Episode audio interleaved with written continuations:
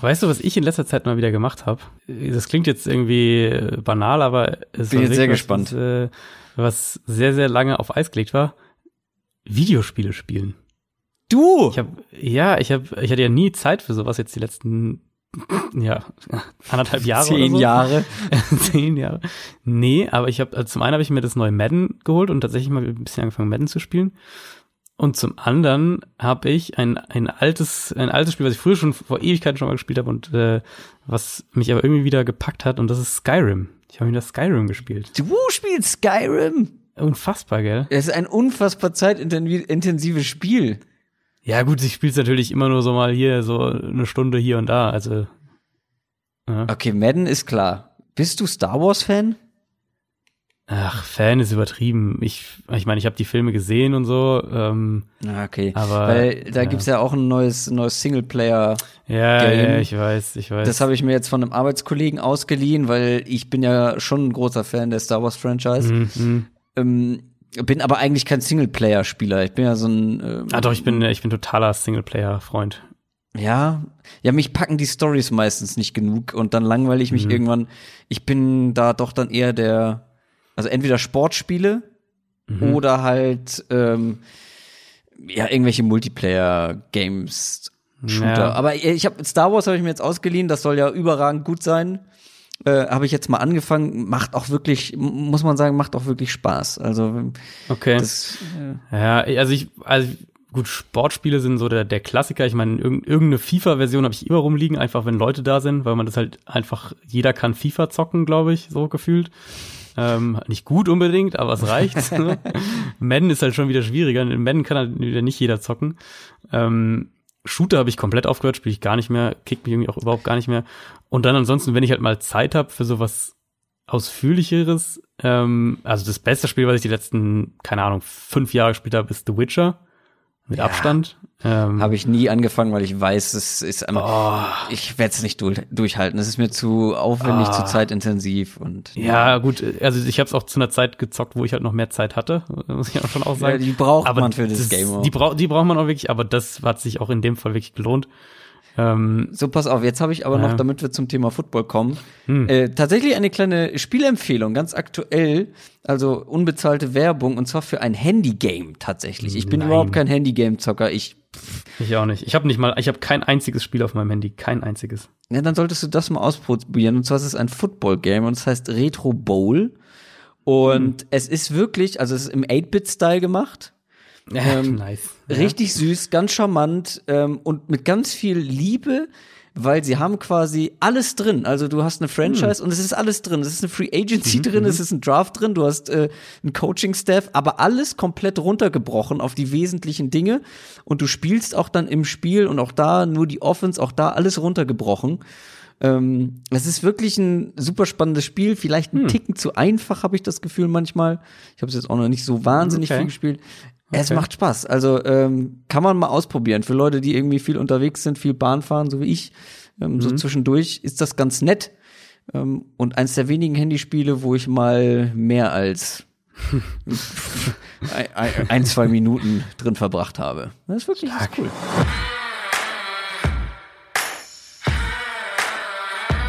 Down, Set, Talk. Der Football-Podcast mit Adrian Franke und Christoph Kröger.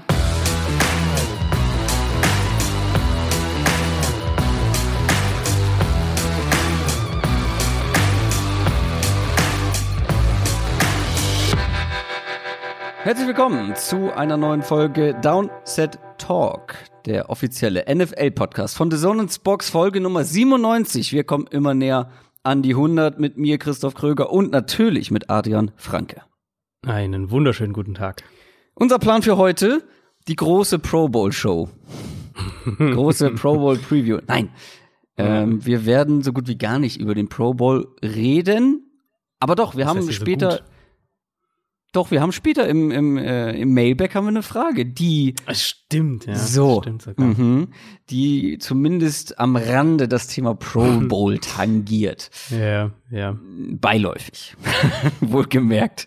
Nein, Irgendwer hat das auf Twitter geschrieben und ich fand, das war unfassbar passend. Ähm, der Pro Bowl ist die Länderspielpause der NFL.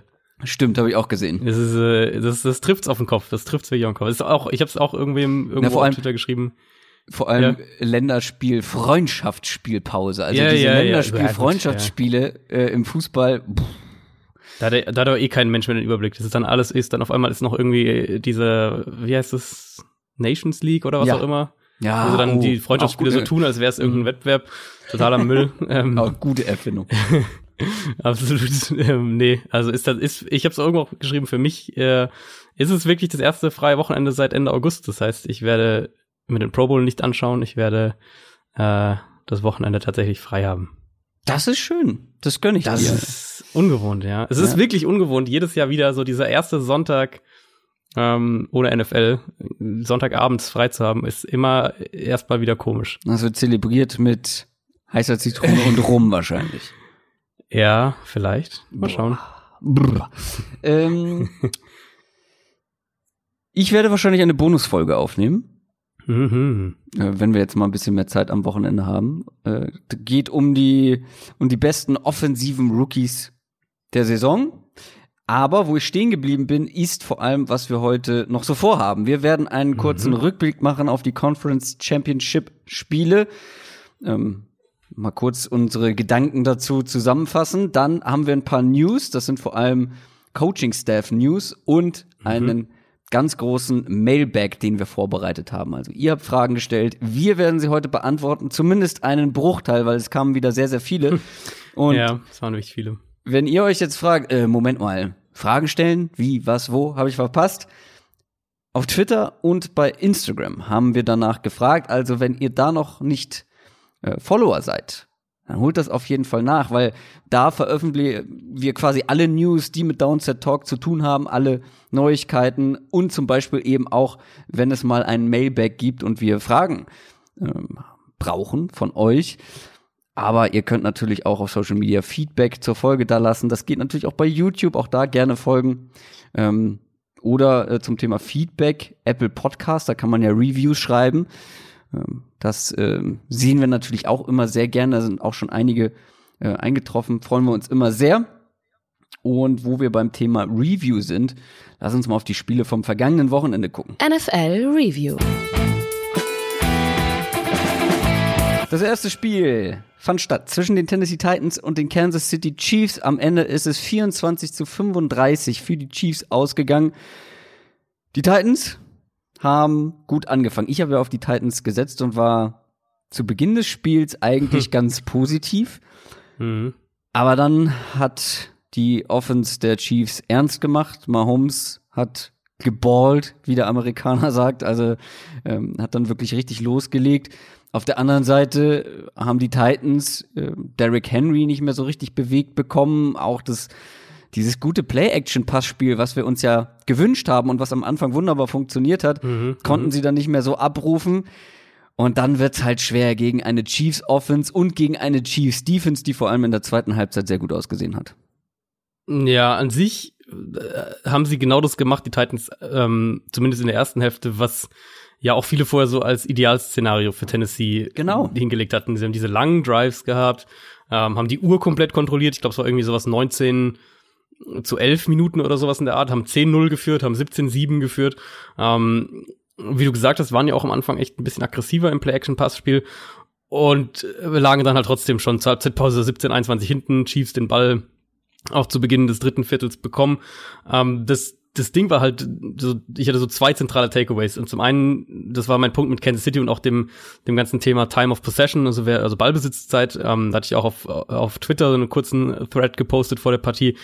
Ähm, die Chiefs hatten drei Touchdown-Drives in der ersten Hälfte, von denen war einer eine Minute 40 und einer zwei Minuten 36. Und es ist halt in dem Fall tatsächlich egal, wie lange du den Ball hast, weil die Chiefs eben in kurzer Zeit punkten. Und ja, die Titans haben es sogar insgesamt geschafft, ähm, die die ähm, die Anzahl der Possessions für beide Teams runterzuschrauben ein bisschen in der ersten Halbzeit, in der zweiten Halbzeit die Chiefs ja dann auch an, an der Uhr gedreht. Ähm, aber sie haben halt damit nicht im Endeffekt ihre Siegchancen erhöht, einfach weil die Chiefs so schnell gepunktet haben. Und und der andere Takeaway für mich war eben, das war ja so das Tennessee-Thema in den ersten beiden Playoff-Spielen, auch, dass sie defensiv exzellent gespielt haben. Sie haben defensiv echt alles versucht. Die haben über weite Strecken auch wirklich gute Coverage gespielt, konnten aber halt um einfach nichts in der Welt regelmäßig zu Mahomes durchkommen. Genau. Hat am Anfang noch ein paar Mal geklappt äh, und dann dann halt gar nicht mehr. Und da hat Dean Pease auch alles Mögliche versucht, hat ein paar Mal geblitzt, was sogar ein, zwei Mal funktioniert hat. Ähm, aber der Foreman-Rush kam nicht durch. Dann haben sie mehr mit dem, mit dem Dreiman-Rush versucht, auch teilweise so Delayed Rusher, also dass ein, ein Rusher verspätet ähm, erst nach dem Snap kommt oder auch mit Quarterback Spy gespielt. Aber Mahomes hatte einfach so häufig ewig Zeit in der Pocket und dann irgendwie nach sechs, sieben, acht Sekunden ist halt irgendwann Ja. Schluss auch mit der besten Ja, ja. Coverage. Plus natürlich im zweiten Spiel in Folge war ja gegen Houston auch so, äh, ist er wahnsinnig gefährlich gescrambled. Das war dann auch noch mal so ein Faktor. Das also, ist, das ist das ja. Ding, was mich überrascht hat. Du hast gerade gesagt, Quarterback Spy. Ähm, ich habe den in vielen Fällen halt vermisst, dass man irgendwie eine Art Mhm. von Quarterback Contain spielt, dass man ihn eben nicht so easy aus der Pocket scramblen lässt. Klar, dieser ja, Contain eine haben sie nicht so wirklich gespielt, das, das stimmt schon. Ähm, ich glaube, es lag halt auch wirklich daran, dass sie in irg- irgendeinem Punkt einfach nur noch versucht haben, irgendwie zu Mahomes zu Ja. kommen. Und es hat halt mit nichts, was sie machen konnten, geklappt und, und Ja. du kannst halt Mahomes nicht, nicht irgendwie 15 Mal blitzen, weil dann zerlegt er dich. Ja, und dann, wenn es dann halt noch solche Big Plays gibt, wie das eine, ich glaube Genau. kurz vor der Halbzeit Mhm. war es, ne, wo er dreimal, viermal hätte getackelt werden müssen. Ja. Einmal schon vor der First Down Markierung und Ja. dann noch mehrfach vor der Endzone und er das Ding dann irgendwie doch noch in die Endzone trägt. Und ich meine, er ist jetzt Ja. nicht der der Power Scrambler, der dann irgendwie wie Josh Allen oder Cam Newton noch mal Mhm. nach Kontakt irgendwie ein paar Yards macht. Also dafür ist er normalerweise nicht bekannt. Das war dann auch ein bisschen, ja gut, da hat man Punkte hergeschenkt, würde ich mal sagen. Und in der zweiten Halbzeit ging ja bei Tennessee echt nur noch wenig. Also Derrick Henry, man spekuliert so ein bisschen, dass er vielleicht angeschlagen war nach ein paar harten Hits. Ähm, aber man hat ihn natürlich auch an weniger einbinden können, weil man eben hinten lag. Und dann kannst du nicht immer dem Running Back die, den Ball in die Hand geben und hoffen, dass er irgendwie ein Big Play über 20 Yards auf dem Boden abreißt. Dann musst du passen und äh, dann lief auch nicht mehr so viel zusammen. Ja, das zum einen, sie mussten passen und vor allem haben die Chiefs geschafft, das fand ich eben wirklich ähm, auffällig. Sie haben es ja geschafft, geschafft, das Run-Game in den Griff zu bekommen, ohne dass sie jetzt irgendwie dauernd acht Spieler in die Box gestellt hätten oder generell die Box zugestellt hätten. Das Ja. haben sie relativ, sogar relativ wenig gemacht, also im Vergleich zu dem, was andere Defenses gegen die Titans gemacht haben, ähm, haben die, die Chiefs das auffallend selten gemacht, haben trotzdem das Run-Game gestoppt und das war ja auch so was, was wir, was wir ähm, gegen Houston gesehen haben, nämlich dass die Chiefs Defense dann echt auch einen Zugriff auf so ein Spiel bekommt. Also gegen, gegen Houston war es im Prinzip dann nach diesem ersten Viertel so und selbst, selbst der deutliche Rückstand war ja mehr dem, dem Special Team Mhm. als der Defense geschuldet. Ähm, so zweites, drittes Viertel, dass sie die, die Texans Defense in den Griff gekriegt haben. Und hier war es jetzt im Prinzip, nachdem ähm, Tennessee mit 17-7 in Führung gegangen ist. Die Drives danach waren Punt, Kneel Down, Punt, Punt, Touchdown, Turnover und Downs. Und dann war das Spiel vorbei. Und das ist halt Ja. auch wirklich ein, ein, ein Statement von, ähm, von der Chiefs Defense, muss man auch ganz klar sagen. Total. Und äh, da finde ich aber schwierig oder fand ich ein bisschen verwunderlich. Ich hatte Taylor Lewan sehr bei diesem Spiel im Auge. Gut, der hat jetzt zum Beispiel am Ende dann äh, das entscheidende, in Anführungszeichen, Play, den Sack von Frank Clark zugelassen, sah da auch gar nicht gut aus, aber er hatte vor allem im Run-Blocking wirklich unglaubliche Snaps. Und ich habe da so vermehrt meinen Blick drauf geworfen und die Titans sind erstaunlich wenig über seine Seite gelaufen, obwohl er seine Gegenspieler teilweise zwei, drei, vier Yards von der Line of Scrimmage weggeschoben hat. Da hatte er unglaublich viel Platz und die ähm, Großteil der besseren Runs von Henry am Anfang kam eben über diese linke Seite, aber sie sind erstaunlich oft dann auf die rechte Seite gelaufen. Und da habe ich mich dann gewundert, warum nutzen sie das nicht mehr? Ähm, und ja, das kommt dann alles zusammen. Und dann hast du eben gegen so eine Chiefs-Mannschaft, wenn die Defense dann auch noch ganz gut funktioniert, keine Problem, äh, keine Chance mehr. Ja, das, das war halt immer das Thema auch mit, mit ähm, Tennessee. Das, so wie sie halt gespielt haben, war ja der, der Spielraum für Fehler einfach minimal, hatten wir ja vor dem Spiel auch gesagt. Du kannst halt, klar, du kannst eben diese langen Drives haben, aber dann musst du halt auch regelmäßig punkten. Also selbst, ich meine, wie gesagt, wir sagen jetzt, im Prinzip sagen wir, Titans haben eine gute erste Hälfte gespielt. So Ja. mehr oder weniger das, was man, was man, was man realistisch erwarten konnte, haben sie da gemacht. Und selbst wenn sie das wiederholt hätten nach, der- nach der, ähm, nach der Pause, dann machen sie insgesamt vielleicht im Best, Best-Case-Szenario irgendwie an die 30 Punkte. Vielleicht, wenn es wirklich super läuft. Ähm, und die Chiefs Offense ist halt einfach zu gut dafür. Also du musst halt mehr punkten, du musst mehr machen und es wird auch ein Thema Richtung Super Bowl dann sein, äh, wie viel die die 49ers gegen ja. ähm, die Chiefs so durch die Luft vielleicht mehr machen müssen. Ich glaube, das wird eine, eine ganz, ganz, ganz, ganz kritische Storyline sein, weil du halt in aller Regel, und klar, es gibt Ausnahmen und das NFC Championship Game war so eine Ausnahme, aber in aller Regel wirst du dieses Chiefs-Team nicht schlagen, indem du den Ball läufst. Das ist jetzt so ein bisschen, das ist eine allgemeine Aussage, muss ich auch zugeben, aber ähm, die sind halt offensiv zu gut, die Chiefs, als dass es, glaube ich, reicht, wenn du den Ball gegen, dass du den Ball gegen die läufst. Es sei denn natürlich, du läufst ihn genau so wie die 49ers gegen die Packers. Dann, oder, oder, oder äh, du setzt ja. Mahomes halt deutlich mehr unter Druck. Wir haben darüber gesprochen, dass die Titans nicht für ihren Pass Rush bekannt sind. Und mhm. da haben wir eben auch so ein, ja, ja. ja, so eine Schwachstelle ausgemacht und dann eben auch so ein Knackpunkt für das Spiel. Und das war's am Ende mhm. auch. Wir sprechen natürlich kommende Woche sehr ausführlich über den Super Bowl und die Matchups und natürlich dann auch über den Pass Rush der 49ers. Ich glaube, das wird dann nicht, äh, Mahomes wird nicht so viel Zeit bekommen. Aber lass uns nee, über die 49ers nee, sprechen, die gegen die Packers gewonnen haben mhm. im NFC Championship Game 20 zu 37 am Ende das Ergebnis. Es war eine sehr eindeutige Geschichte. Ich bin nach dem ersten Spiel, was ich noch unterwegs geguckt habe, ähm, ähm bin ich nach Hause gefahren und ich muss zugeben, ich bin dann in Halbzeit zwei das ein oder andere Mal weggenickt weil es leider, leider einfach, also ich habe es noch geguckt, weil ich dachte, naja, unterschätzt den Aaron Rodgers nicht, mal sehen, was der noch so anrichten kann. Aber die Packers konnten kaum Fuß fassen, eigentlich von Beginn an. Die 49ers ultra dominant defensiv, ultra mhm. dominant offensiv am Boden, mussten so gut wie gar nicht passen, was eben auch daran lag, dass die Packers den Run nicht verteidigen konnten. Ja. Eigentlich egal gegen welchen Running Back. Am Anfang ja. war es Tevin Coleman, dann war es Raheem Mostert. Und ich hatte das Gefühl, das komplette Coaching-Staff der 49ers und vor allem Kyle Shanahan war seinem Gegenüber immer einen Schritt voraus. Hm, ja, also mindestens einen Schritt. Ähm, so wie das Spiel gelaufen ist auf der Seite des Balls, also 49ers Offense gegen Packers Defense, hätte Green Bay halt wirklich eine Ausnahmevorstellung von der eigenen Offense gebraucht, ja. um ähm, eine Chance zu haben und, und dafür haben sie halt einfach nicht die Waffen und nicht die Mittel gegen diese 49ers Defense. Darf man ja auch nicht vergessen. Und in der zweiten Halbzeit haben die Packers ja dann schon deutlich besser gemacht. Ähm, aber da war das Loch halt schon zu tief. Ich hatte, ich hatte in meiner Spox-Kolumne ein bisschen was drüber geschrieben über das 49ers Run-Game. Und ich hatte halt regelmäßig den Eindruck, dass die Packers Defense fast so ein bisschen wie gelähmt gewirkt hat. Also sie konnten erstmal konnten sie das normale Outside Zone Run Game von 49ers nicht verteidigen, was ja so die offensive Basis gewissermaßen ähm, für San Francisco ist. Also konnten die Edges nicht verteidigen, konnten, konnten die Runs nach außen nicht stoppen. Und du hattest, fand ich, permanent das Gefühl, dass die Packers überfordert damit waren, Plays zu erkennen. Ähm, das ist mir dann, als ich das nochmal in, in, in der Coachscam für, für die Kolumne angeschaut hatte, ist mir das echt häufiger aufgefallen. Ich hatte einen, einen Tweet dazu auch abgesetzt mit einem, äh, mit einem Bild dazu, dass halt Spieler zögern, weil sie nicht sicher sind, ob Garoppolo vielleicht den Ball noch hat für einen Play-Action-Fake ja. oder dass sie eben zu sehr äh, mit dem Flow der O-Line auf die eine Seite quasi überreagieren und die Niners dann halt einfach mit Trap-Blocks, mit, mit Pull-Blocks auch, haben sie ganz, ganz viel gearbeitet, ähm, die andere Seite der Defense attackiert haben und dann halt Verteidiger, Linebacker vor allem und Safeties aber auch so diesen einen Schritt zu weit in die eine Richtung gemacht haben und sich dadurch halt diese diese Run Alleys geöffnet haben, wo du halt wirklich dann deine deine Speedster, die halt die die, die Niners ja im Backfield haben, ähm, nur noch durchjagen musstest, so ein bisschen überspitzt gesagt. Im Prinzip die Packers hatten immer oder also regelmäßig da einen Spieler zu wenig, wo sie einen mehr gebraucht hätten und wenn sie dann mal richtig standen, dann haben sie halt auch regelmäßig noch Tackles irgendwie verpasst. Ja. Das heißt, äh, ja, und dann kam, klar, kamen noch, noch eigene Fehler offensiv dazu, Turnover. Mhm. Ähm, wie gesagt, zweite Hälfte fand ich deutlich besser. Da hat Aaron Rodgers auch gut gespielt.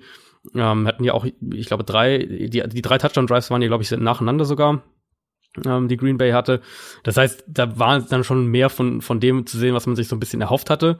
Aber ähm, da war das Spiel halt eigentlich schon entschieden. Also sie kamen ja nie noch mal so wirklich, wirklich rein in ja. die Partie. Und wenn, hätte ich es wahrscheinlich verpasst.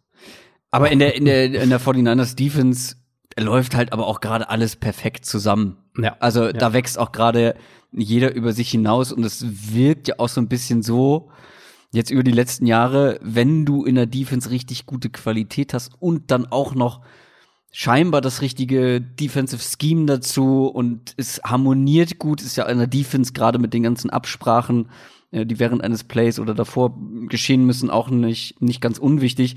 Also zum Beispiel vor zwei Jahren irgendwie diese Jaguars-Defense, die so wahnsinnig dominant war. Mhm. Die, die Bears-Defense letztes Jahr.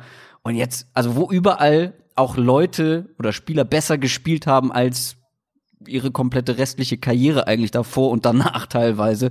Und wenn du dir jetzt anguckst, wie ein Jimmy Ward spielt, wie ein Dre Greenlaw, gut, der ist Rookie, aber ähm, wie gut der spielt, oder jetzt auch ein Emmanuel mhm. Mosley, ähm, der den ja, schwächeren ja. Akilo Witherspoon ja sozusagen ersetzt hat, nenne ich es jetzt mal.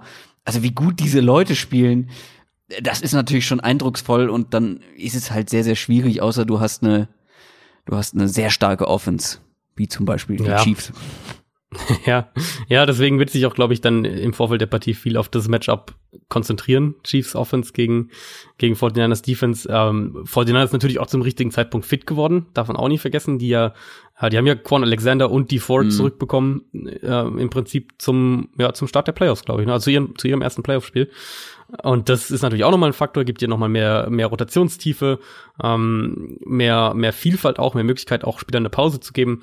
Also die sind so ein bisschen halt auch wirklich wie die Chiefs offensiv, sind die halt komplett gesund, die Niners, Defen die Niners Defense und, und ja. äh, können dann halt wirklich auch viel Schaden anrichten, gerade auch und da äh, um, um da mal für mich eigentlich fast das kritischste Matchup vorwegzugreifen, du hast eigentlich auch schon gesagt, ähm, mit dem Foreman Rush Druck kreieren. Also mhm. die, die Niners sind ja auch keine Blitzing Defense, keine Defense, die häufig blitzt. Ähm, und der Schlüssel gegen die Chiefs Offense, wenn es sowas überhaupt gibt, also es gibt glaube ich keinen Schlüssel im Sinne von damit stoppst du sie, aber Schlüssel, um sie so ein bisschen zu limitieren, ist halt mit dem Foreman Rush Druck zu kreieren. Ich glaube, wenn du das nicht schaffst gegen Kansas City, hast du defensiv eigentlich kaum eine Chance. Und die Niners sind wahrscheinlich die Defense in der NFL aktuell, die dafür am besten ausgerichtet ist. Es ist aus objektiver Sicht ein wahnsinnig gutes Matchup. Es hat mhm. unglaublich mhm, viel ja. Potenzial. Gerade eben dieses Matchup, diese eine der besten Offenses der Liga. Ähm, mit den Ravens wahrscheinlich über die ganze Saison gesehen die beste der Liga gegen eine, wenn nicht die beste Defense der Liga. Also alleine das wird, das wird eindrucksvoll. Mhm. Und vielleicht wird dann die andere Seite entscheidend sein, ne? Also wie viel, wie ja, viel kann die 49ers die äh, Offense dann ausrichten gegen diese Chiefs Defense, die sich scheinbar wirklich gemacht hat.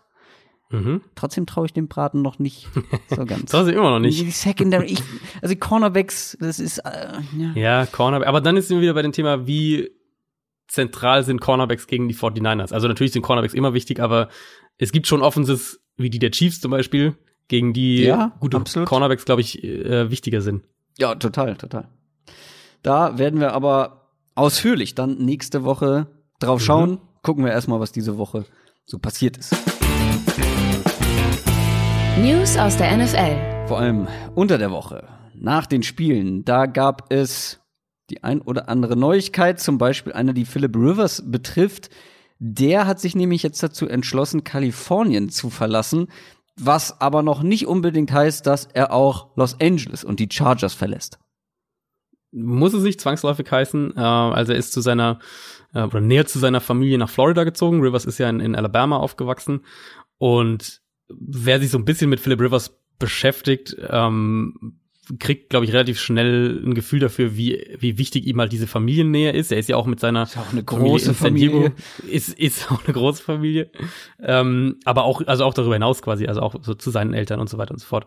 Ähm, ist ja auch dann mit seiner Familie in San Diego geblieben nach dem Franchise-Umzug nach LA, weil er halt auch da jetzt nicht die Family äh, entwurzeln wollte quasi. Und dass sie sich jetzt halt für diesen Schritt nach Florida entscheiden, ähm, denke ich, auch, dass, dass Rivers in dem Umfeld da irgendwo spielen wird. Er hat ja gesagt, ähm, dass, dass ich noch zeigen muss, was das mit Blick so auf seine Fu Football-Zukunft bedeutet. Aber er hat halt auch gesagt, äh, Zitat, dass es an der Zeit war, näher an die Heimat zu ziehen. Und äh, wie gesagt, bei allem, was ich halt über Rivers weiß, ähm, bin ich eigentlich dann schon fast so weit auszuschließen, dass er nochmal für die Chargers spielt. Also ich kann es mir auf keinen, ich kann es mir eigentlich nicht vorstellen.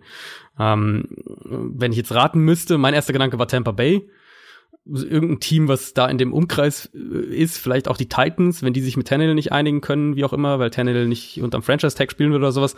Ähm, irgendwas, was da so im, im Umkreis quasi von Alabama ist, gewissermaßen. Aber ich kann mir nicht vorstellen, dass er jetzt seine ganze Familie nach Florida packt und dann im äh, Juli zum Training Camp wieder nach LA geht. Das, das, das kann ich mir bei Rivers einfach nicht vorstellen. Da bin ich auch sehr gespannt, was daraus wird. Ich meine, die Chargers sind im Moment auch in einer Position, vor allem was den Draft angeht, wo man auf jeden Fall noch einen passablen Quarterback kriegen sollte. Ich glaube, an sechs picken sie, ne? Also ja, sind ja oft so ein Kandidat für Justin Herbert, der mhm. oder werden mit dem in Verbindung gebracht. Ähm, sind für mich auch ein Kandidat, um in diesem Free Agency oder per Trade ähm, dieses Jahr zuzuschlagen. Ich hätte schon länger die die Cam Newton Chargers Theorie, weil ich glaube, dass äh, das ist ja, ist ja auch schon meine Theorie so, so, so seit letztem Jahr, dass die Chargers vielleicht so ein bisschen mehr auf eine ähm, auf so eine Quarterback run-lastigere Offense umbauen wollen und Cam Newton wäre halt auch so ein so ein bisschen Zuschauer-Zugpferd, äh, wenn jetzt in das große Stadion umziehen. Deswegen ist so, so ein bisschen meine Theorie, dass das vielleicht ein Szenario sein könnte. Mhm. Aber ja, ich, also wenn ich heute was setzen müsste, würde ich sehr viel drauf setzen, dass Philip Rivers nicht der Starting Quarterback der Chargers in der kommenden Saison ist. Ja, wäre auch meine Tendenz auf jeden Fall. Dann habe ich angekündigt, es gibt einige Coaching-Staff-News. Mhm. Wir haben mal alle möglichen gesammelt. Zwei möchte ich jedoch noch mal gesondert betrachten, denn es gibt mhm. zwei alte Bekannte, die zurück sind. Und zwar zwei ja. ehemalige Head Coaches, die jetzt Koordinator sind. Zum einen haben die New York Giants zugeschlagen und haben sich Jason Garrett als neuen Offensive Coordinator gesichert. oh, ich, ich, ich höre die, ich hör die Ironie durch, oder die, die, den Spott quasi durchtriefen. Spott? Also ähm, ich bitte dich. Also, sagen wir zwei Sachen. Zum einen, Joe Judge braucht Erfahrung im Trainerstab. Da besteht überhaupt kein Zweifel. Also der konnte sich jetzt nicht einen, einen äh, unerfahrenen Playcaller oder irgendwen holen, der das, der da überhaupt keine Ahnung hat. Ich glaube, da so ein paar ähm, erfahrene Leute, die auch Headcoaching-Erfahrung haben, zu installieren, ähm, ist der richtige Weg.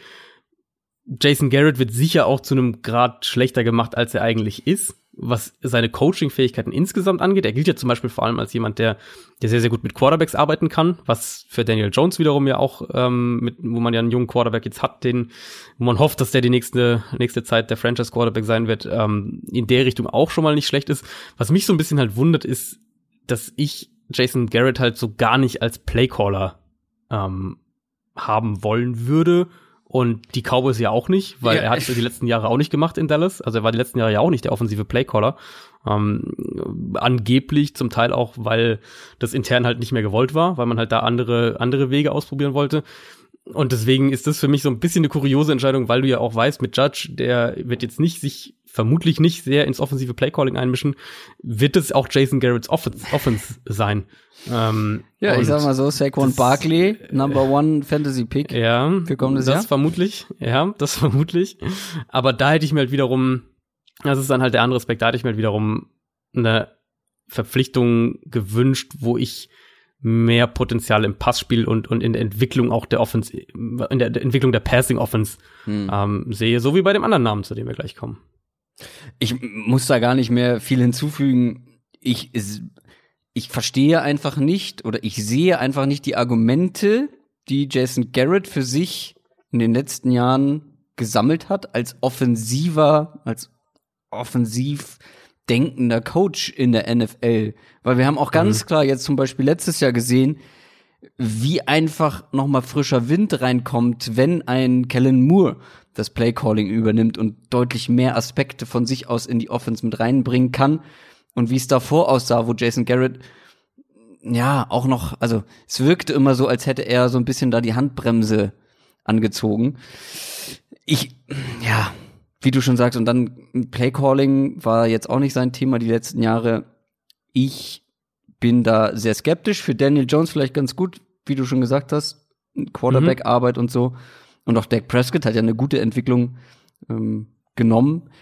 Bei den Cowboys insgesamt zumindest. Ich bin sehr gespannt darauf, wie diese Offense überhaupt aussehen könnte. Mein erster Gedanke war so, oh hauer, das wird sehr runlastig und ähm, er hat wieder einen sehr, sehr guten, ja. äh, sehr, sehr guten Running Back, den du mhm. aber eben auch anders einsetzen kannst. Und wir haben auch zum Beispiel dann letztes Jahr gesehen, was das ausmacht, wenn du dann mal so einen Sieg Elliott ein bisschen rumschiebst und ein bisschen kreativer mit ihm bist, als immer nur in die Mitte laufen lassen. Ich bin sehr gespannt darauf, wie Jason Garrett diese Offense gestaltet. Ähm, du hast den anderen angesprochen, das ist Jay Gruden, ehemaliger Head Coach mhm. der Washington Redskins. Der ist jetzt bei den Jaguars und zwar auch als Offensive Coordinator. Ja, das mag ich eigentlich. Das, das war eine, ähm, auch ein Name, wo ich mir sicher war, dass der einen Job als Offensive Coordinator findet. Ähm, wir hatten die Filippo ja letzte Woche angesprochen, der, der entlassen wurde, wo man sich getrennt hat, der ehemalige Offensive Coordinator. Ich fand, der hat ein paar gute Sachen gemacht, aber wenn du mir jetzt im Vakuum äh, die Wahl geben würdest, wen ich als Offensive Coordinator haben will, dann nehme ich Gruden von den beiden. Ich hätte auch wie, auch wie gesagt eher Gruden als Jason Garrett genommen. Also auch da finde ich, finde ich für mich Gruden als Playcaller, als, als äh, quasi offensiv Verantwortlicher für dein Team, ähm, mag ich Gruden mehr. Wird vermutlich zu einem ordentlichen Teil auch ein neues Scheme mitbringen, auch eine neue Terminologie, vermute ich. Gruden ist ja, so, sofern man das noch sagen kann, aber so ein relativ klassischer West Coast Offense Coach und ähm, die Filippo mehr so ein Hybrid Offense-Coach, der so von allem so ein bisschen verwendet. Deswegen wird es sicher da auch in der Richtung dann, äh, ob es jetzt ähm, Nick Foles ist oder, oder Gardner Minshew, wer da auch immer der Starter ist, wird es da auch nochmal einiges Neues geben. Nick Foles kennt natürlich diese Offense zum Teil auch unter äh, von den von den ähm, Jahren unter unter Andy Reid beziehungsweise dann Doug Peterson. Äh, da wird es auch nochmal einiges Neues mit reinkommen. Aber Jake Gruden so als Offensive Coordinator finde ich eigentlich eine gute eine gute Verpflichtung. Und dann gibt es noch ein paar mehr Coaching News, zum Beispiel bei den Browns hat sich einiges getan. Ja, bei den Browns äh, mal wieder entwickelt sich so einiges. Wir haben letzte Woche haben wir über die über die Head Coach Verpflichtung gesprochen. Jetzt haben sie den Trainerstab so langsam weiter ausgebaut. Zum einen, das ist so der große Name, ja, Bill Callahan für die Offensive Line geholt. Glaube ich, eine sehr sehr gute Verpflichtung. Gilt so als einer der Top O-Line Coaches in der NFL in NFL Kreisen. Ähm, war letztes Jahr ja in Washington, wenn die meisten ja wissen. Ähm, erst O-Line Coach und dann Interims Head Coach davor auch ein bisschen Coordinator-Erfahrung, ähm, O-Line-Coach bei den Cowboys gewesen davor. Also definitiv riesige Erfahrung, wo äh, wir auch sagen, Cleveland Offensive Line, da wird es nicht wehtun, äh, einen guten O-Line-Coach reinzupacken. Und dann haben sie äh, Chad O'Shea, den Wide Receiver und äh, beziehungsweise Offensive Coordinator der Dolphins und davor auch Wide Receiver Coach bei den Patriots als Wide Receiver Coach und Passing Game Coordinator geholt. Finde ich noch so ein bisschen schwerer einzuschätzen, muss ich sagen. Der ähm, muss, ja, Miamis Offense war natürlich viel Fitzpatrick und Devante Parker. Umgekehrt kann man für ihn dann wiederum argumentieren, dass er als Playcaller jetzt auch nicht so wahnsinnig viel hatte, womit er arbeiten konnte.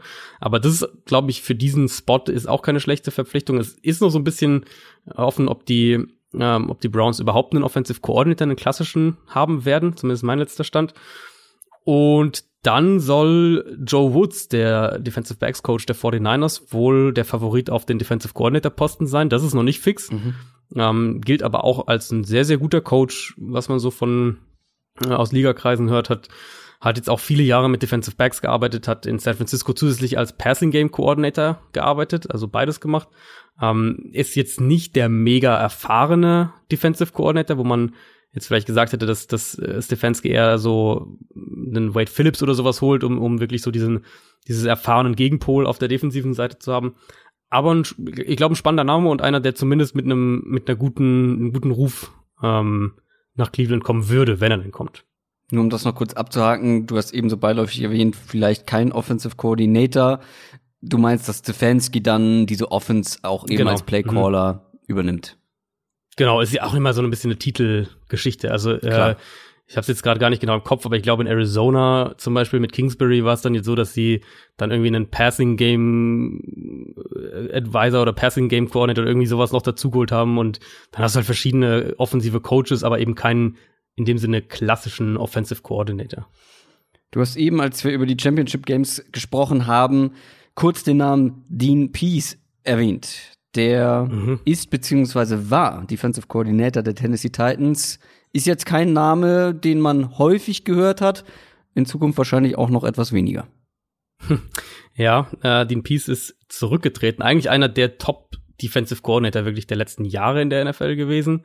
Ähm, Aber ein bisschen unterm Ravens, Radar, oder? Also ja, ja, ist glaube ich so ein Name, der nicht so nicht so mega prominent war, aber das ist ein echter Verlust für die Titans. Das muss man ganz klar sagen. Deswegen äh, wollte ich den da auch auf jeden Fall mal zumindest erwähnt haben. Hat jetzt eine exzellente Saison, auch als Defensive Coordinator gehabt, auch nochmal zwei super ähm, Spiele jetzt in den Playoffs mit den Patriots ja. und Ravens. Und wie ja. gesagt, für mich haben sie gegen die Chiefs alles gemacht, was sie im Rahmen ihrer Möglichkeiten machen konnten. Und er ist jetzt ähm, aus Altersgründen zurückgetreten. Genau, gesehen, genau. Der war, ähm, war 2018 schon zurückgetreten und da hat Mike Rabel ihn nochmal überzeugen können ähm, dass klingt so, als wäre das jetzt nicht mehr möglich. Also er wird jetzt, wird jetzt wohl aufhören. Gibt da auch jetzt schon einige Gerüchte rund um die Titans. Ähm, Mike Rabel natürlich mit den Patriots Connections, da ähm, soll wohl an einigen defensiven Position Coaches von, von Patriots mögliches Interesse sein. Wade Phillips auch ein Name, Wollte den man hier, glaube ich, mal in den Raum werfen muss, ja. Ähm, also Wade Phillips ähnlich wie jetzt offensiv Jay Gruden. Ich kann mir absolut nicht vorstellen, dass Wade Phillips am Ende Ja. ähm, zum Start der kommenden Saison nicht irgendwo Defensive Coordinator ist. Dafür ist er halt eigentlich viel zu gut.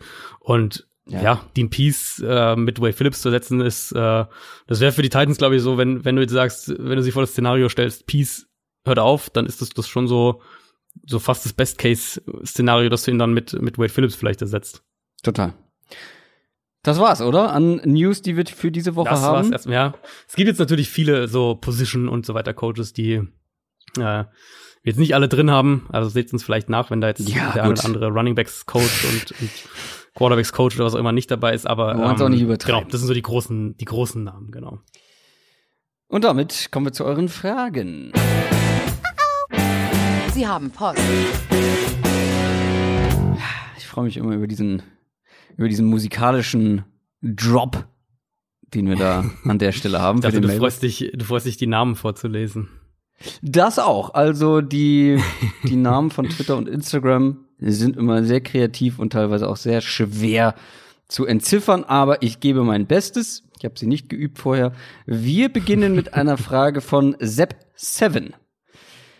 Und zwar hat er eine generelle Frage gestellt. Die Saison ist fast vorüber. Womit hättet ihr nicht gerechnet? Womit hättest du nicht gerechnet? Ich glaube, da gibt es viel. Und ich glaube, wir werden Da auch einiges viele, ja. äh, jetzt Mhm. in der Mailback-Folge noch aufarbeiten, womit wir nicht gerechnet hätten, was Überraschungen für uns waren. Mhm, Aber vielleicht so ein paar Sachen, die man hier nennen sollte. Also ich, wir können ja mal so ein paar abwechselnd vielleicht sagen, dass äh, ich dir jetzt nicht irgendwie was klaue. Ich fange einfach mit einem an. Ähm, und das ist wahrscheinlich auch das Offensichtlichste und das ist, dass der Ravens Erfolg sich in diesem Ausmaß Ja. gestatten würde. Ähm, ich meine, ich hatte die Ravens als ein Team, wo ich sehr, sehr gespannt drauf war. Ich hatte sie aber auch nicht als Division-Sieger getippt vor der Saison. Also dementsprechend dachte ich nicht, dass es ähm, sich in diesen Sphären bewegt, aber ich glaube, das dachten die allerwenigsten. Und Naja, es ist vor Ähm, allem in meinen Augen, das hatte ich mir aufgeschrieben, Ja. der, die Passing Skills von Lamar Jackson einfach, die ich, Mhm. Die einen riesen Schritt gemacht, oder er hat als Passer einfach einen riesen Schritt gemacht Mhm. und den hätte Ja. ich nicht so erwartet, dass der Typ am Boden eine unfassbare Waffe ist und dass sie mit der Offseason Zeit haben, da kreativ zu werden, ihn eben als Runner gut einzusetzen. Damit habe ich schon irgendwo gerechnet, aber dass dann eben die, die, die Passing Offense so viel besser ist, ähm, das war sehr überraschend. Also, also ja, auf jeden Fall. Äh, Gerade das in den Bereichen, in denen er sich halt auch so verbessert hat, ist ja nicht nicht gewöhnlich, dass sich Quarterbacks in der NFL nochmal so deutlich steigern. Ähm, aber ich meine auch aufs Run Game bezogen. Ich meine, wir haben die, wir haben jetzt gerade die beste Rushing Quarterback Saison aller Zeiten gesehen und eine der besten oder ich glaube sogar die beste Rushing Saison insgesamt aller Zeiten. Klar, Was, damit ähm, habe ich natürlich nicht gerechnet. Genau.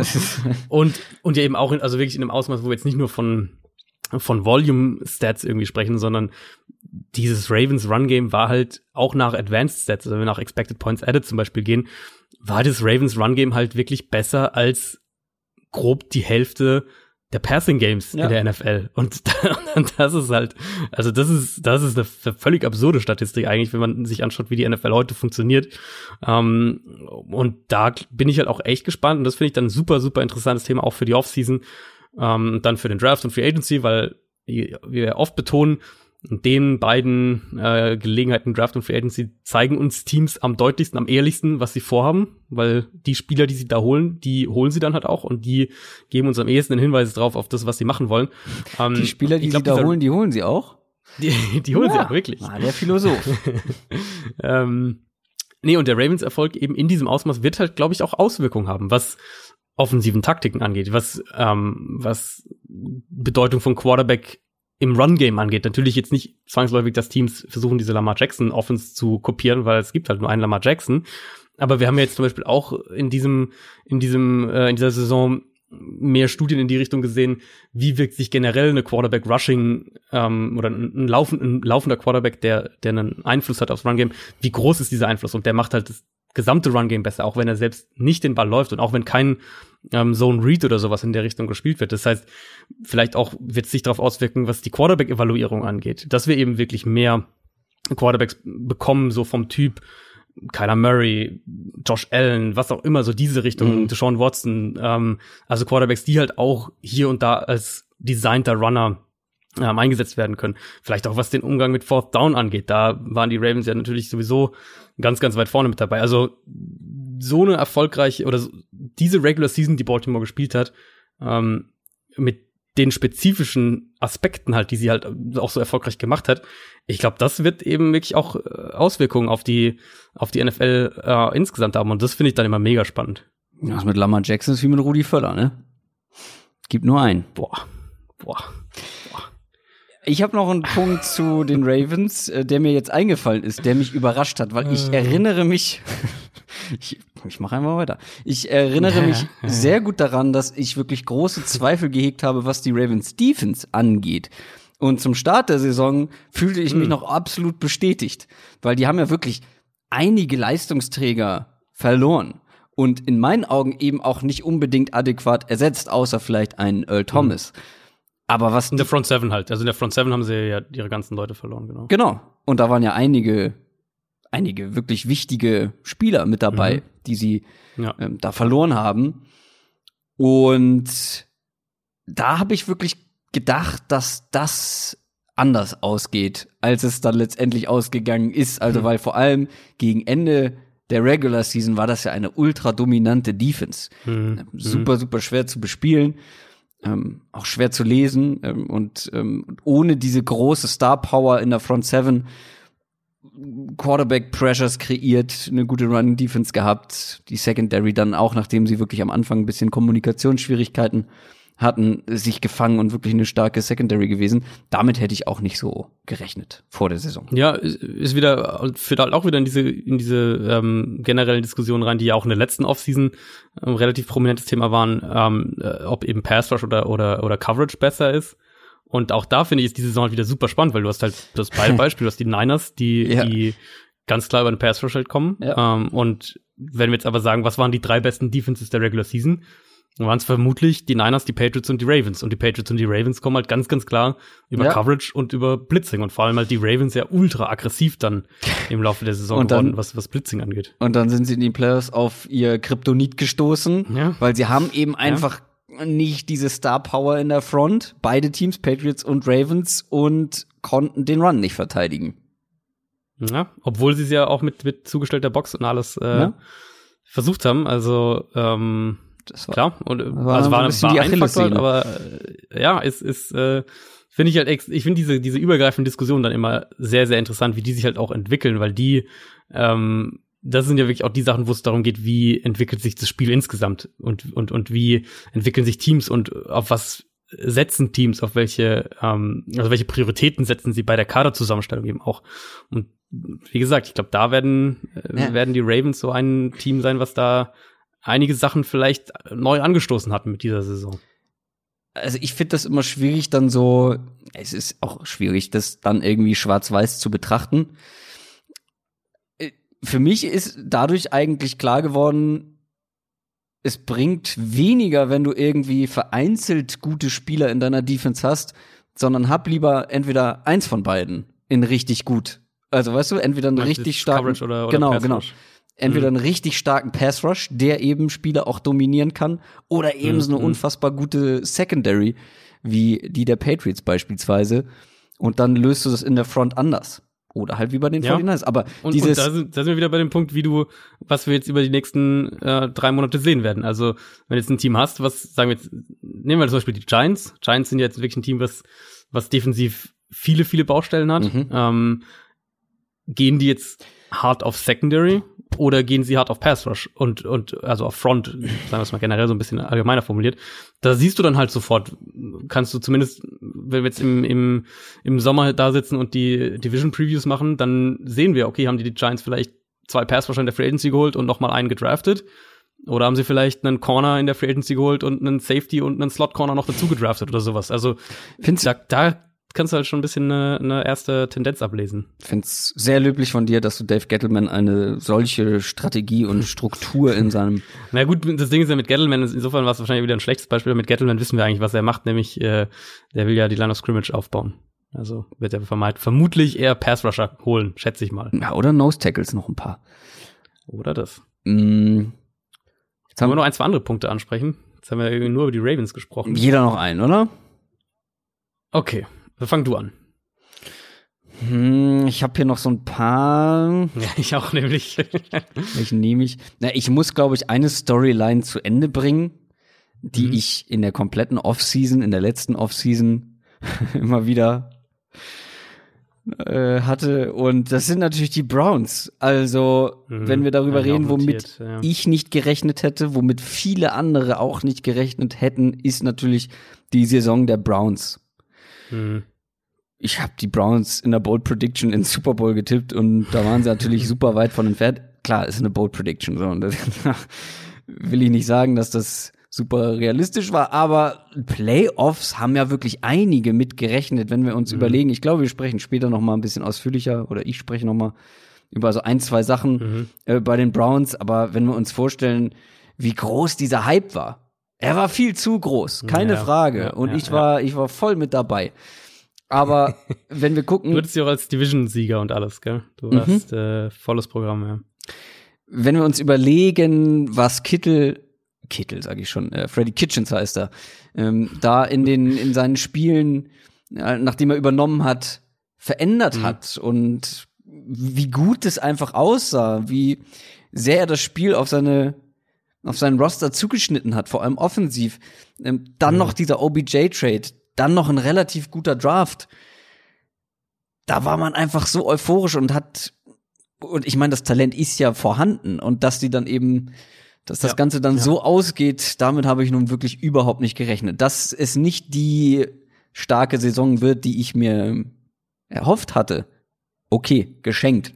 Ähm, Aber dass es so schlecht ist und dass Freddy Kitchens vor allem auch als Head Coach so enttäuscht, also dass er so überfordert ist mit dieser Mhm. mit dieser neuen Rolle und auch davon zurückgeht, was er eigentlich da entwickelt hat in den Wochen vorher. Ja, das ist eine natürlich der größten Enttäuschungen, vor allem, die ich hatte diese Saison. Ich meine, wir, also wir hatten ja, also wir beide und generell ja auch viele haben, ähm, hatten ja im Vorfeld das angesprochen, okay, O-Line wird vermutlich ein Problem sein. Dass es so ein Problem werden würde, wie es dann war, hätte man wiederum nicht gedacht. Ähm, aber es war ja halt wirklich nur eins von vielen, einer von vielen Brandherden so. Ich hatte die Browns mir auch notiert. Ähm, was ich mir noch aufgeschrieben habe, also zum einen Ryan Tannehill, so um den Punkt einfach mal kurz zu sagen, dass der so eine zweite Saisonhälfte spielen würde, das, äh, das sollte man vielleicht einmal kurz erwähnen. Was, was mich aber dann doch noch, was ich noch weiter oben stehen hatte, ist ähm, dieser Eagles-Einbruch. Und zwar auch bevor die Verletzungen so Ja, richtig natürlich. krass wurden. Klar, am Ende kann man dann sagen, ähm, war das wirklich nur noch ein Rumpfkader, der sich dann irgendwie in die Playoffs geschleppt hat, die letzten paar Spiele. Und, und das, was dann in den Playoffs auf dem Feld stand, war ja zum Teil wirklich absurd. Ähm, aber dieser Eagles, im Prinzip, dass, dass die Verletzung von Deshaun Jackson so gefühlt diese Eagles-Saison versenkt hat. ähm, Ja. das, das fand ich halt schon krass. Ich hatte ja, ich hatte ja, mein Super Bowl-Tipp war ja Chiefs over Eagles. Also ich hatte getippt, dass die Chiefs Super Bowl gewinnen, aber eben gegen die Eagles. Ähm, und ich dachte halt wirklich, dass Philadelphia so mit das kompletteste Team in der NFL ist. Mm, Und ja, die Saison hat, hat, hat äh, mich da eines Besseren belehrt. Ja, nicht nur dich, glaube ich. Also, Ja. wir haben vor der Saison natürlich mehrfach unterstrichen. Ich weiß noch, wie ich das fett angemarkert hatte, wie wichtig Deshaun Jackson einfach für diese Offense sein kann, einfach Mhm. indem er dieser Offense ein ganz anderes Element, dieses tiefere Element noch gibt. Ja, dass die Auswirkungen dann durch seine Verletzung so krass sind. Und ich hatte die Secondary natürlich immer im Auge, dass die ein Ja, Problem da werden kann. Du kritischer als ich noch, ja. Genau, da hast du gesagt, oder warst du ja ähnlicher Meinung wie die Eagles selber, dass wir hier nicht groß nachlegen Ja. müssen. Das sind junge Spieler, die können sich noch entwickeln. Ich habe nur gesagt, ja, können sie vielleicht, weißt Mhm. du aber nicht. Und für mich hat da keiner gezeigt, dass er ganz viel Potenzial hat. Und ja, da lag ich dann zum Glück am Ende richtig. Aber ich glaube, ich habe die Eagles auch in Super Bowl getippt. Ne? Also ich möchte mich hier gar nicht rausreden aus der Nummer. Hattest du nicht wieder die Saints? Nee, nee, stimmt, du bist von den Saints weggegangen dieses Nee, Mal. ich hatte ja einen Wunsch-Bowl Äh, und ein, ja, ein Tipp-Bowl. ja, ja. Mein Wunsch-Bowl war Saints gegen Chargers. Chargers. Ähm, Ja. Aber weil ich den, den Altherren-Bowl sehen wollte. Mhm. Und ich glaube, bin ich mir nicht mehr 100% sicher, mein Tipp-Bowl war Eagles gegen Patriots. Auch Mhm. das war etwas weiter weg. Ja, immerhin mein Super Bowl-Pick könnte noch. Ja. Ich glaube, äh, letztes Jahr hatte ich ja, glaube ich, die, die Patriots sogar getippt. Ähm, nicht gegen die Rams, aber und ähm, Nee, gegen die Falcons. Jahr die, Irgendwas war genau, mit den die Falcons. Ja, Patriots gegen Falcons war letztes Jahr mein Super Bowl und dieses Jahr, äh, also ich bin anscheinend in der AFC besser als in der NFC. Kommen wir zur nächsten Frage. Von Andreas. Ed Kaliber 1893. Ist sehr alt, schon. Der Andreas. Bei welchen Teams ist das Titelfenster offen? Bei welchen Teams ist das Titelfenster zugegangen? Ich würde sagen, wir fangen positiv an. Bei welchen ist es Mhm. aufgegangen? Und wir haben schon über die Ravens ausführlich gesprochen. Ich glaube, das brauchen wir gar nicht mehr so im Detail machen. Aber ich finde, hier hat sich schon ein Titelfenster entwickelt, wenn man Ja, ja. äh, wenn man sieht, du hast diesen Quarterback, der auch als Passer ähm, sich entwickeln kann. Er ist günstig, er ist Rookie. Du hast eben einen guten Headcoach, einen guten Auszieh, eine klare Philosophie, die du umsetzen konntest. Du hast eine starke Defense, die noch an einzelnen Positionen. Junges, junges Team auch insgesamt, also Mhm. viele, viele Schlüsselspieler echt noch äh, ziemlich jung und zum Teil ja auch noch auf Rookie-Verträgen. Und du hast eben auch noch Potenzial, dich zu verbessern auf manchen Positionen. Mhm. das kann man angehen, aber trotzdem ist eben mit diesem Quarterback auf diesem günstigen Vertrag das Titelfenster aufgegangen. Und das gleiche kann man ja eigentlich über die Chiefs auch sagen, aber ich weiß nicht, ist da das Titelfenster, ich glaube, das Titelfenster ist da nicht diese Saison aufgegangen, sondern es war schon vor dieser Saison offen.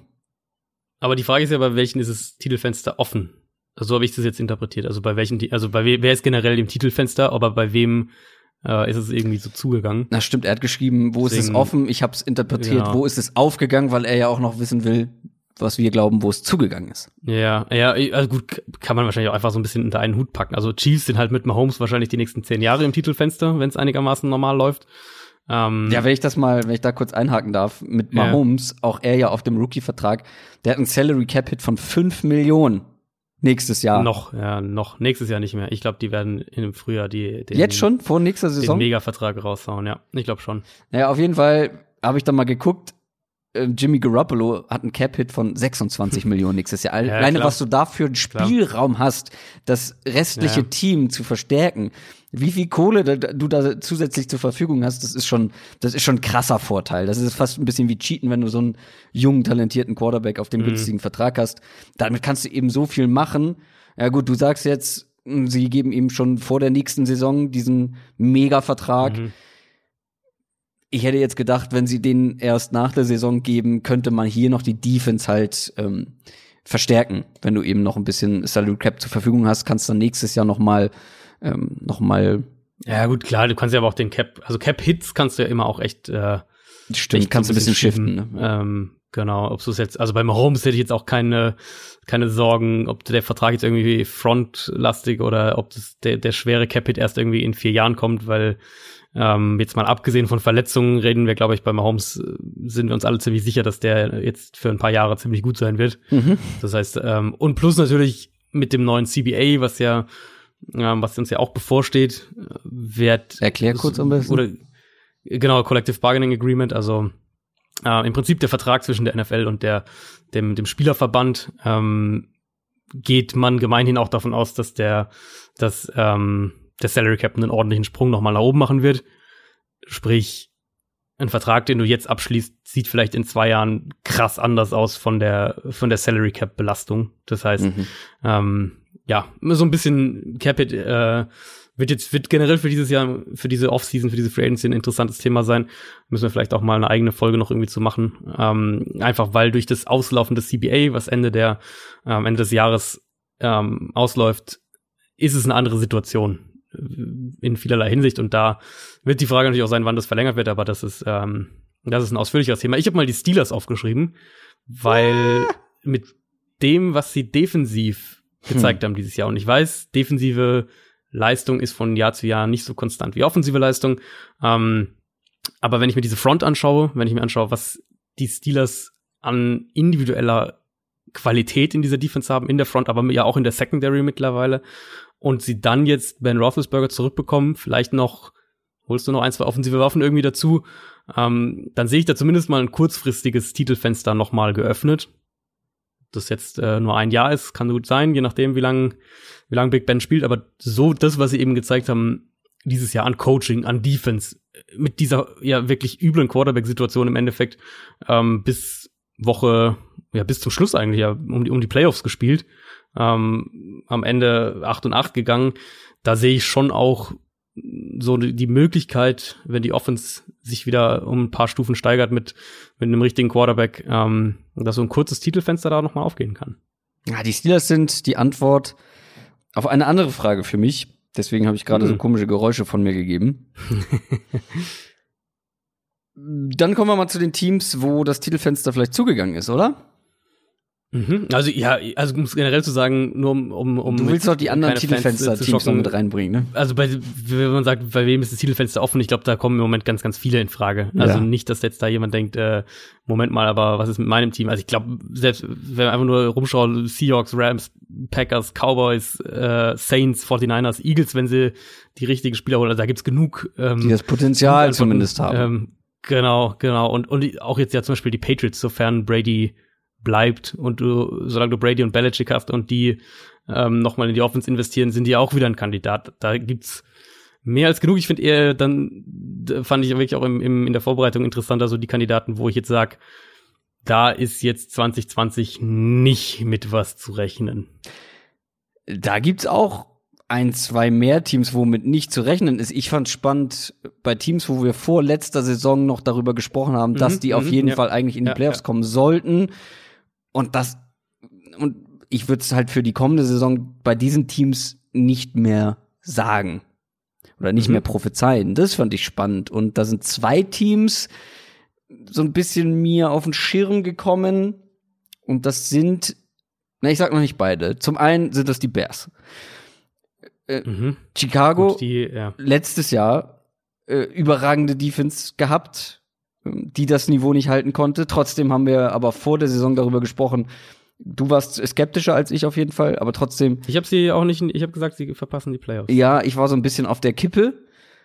Hm. Trotzdem hätte man ja gedacht, dass, also eine Playoff-Teilnahme wäre überhaupt keine Überraschung gewesen und dass sie wieder da einigermaßen weit kommen, wenn die Defense wieder so stark spielt. Hätte uns, glaube ich, auch alle nicht unbedingt überrascht. Aber mittlerweile, nach der letzten Saison, sage ich, mit mhm. Trubisky auf Quarterback bist du nicht im Titelfenster. Du musst oder du müsstest offensiv ja. Ja. Trubisky das perfekte Team, die perfekte Offense basteln, damit er das irgendwie managen kann. Und ob er es dann überhaupt managen kann, also ist noch eine andere ist Frage. Ja wahrscheinlich, äh, dann ist ja wahrscheinlich äh, die 2018er Saison so dein Ceiling, also offensiv jetzt gedacht, ja. weil da hatten sie ja im Prinzip, da hat die O-Line super gespielt, das Scheme hat funktioniert. Du hattest Allen Robinson, du hattest eine, eine, eine Offense, die auch super über, über die zweiten und dritten Waffen funktioniert hat. Terry Cohen, ähm, einem starken Jahr. Terry Cohen, ja. genau, also insofern. Ja.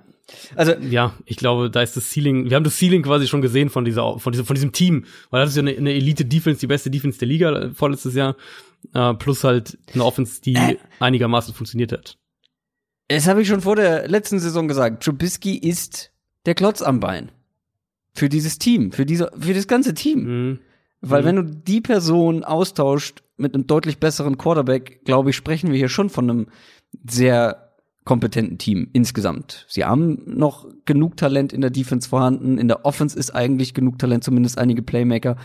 Der Head Coach, auch wenn er dieses Jahr ein paar schlechte Spiele hatte, ein paar schlechtere Phasen hatte, ist ja ein, ein cleverer Typ, ein guter Head Coach. Ähm, aber wie gesagt, also ich glaube, mit Trubisky bist du da aus dem Titelfenster.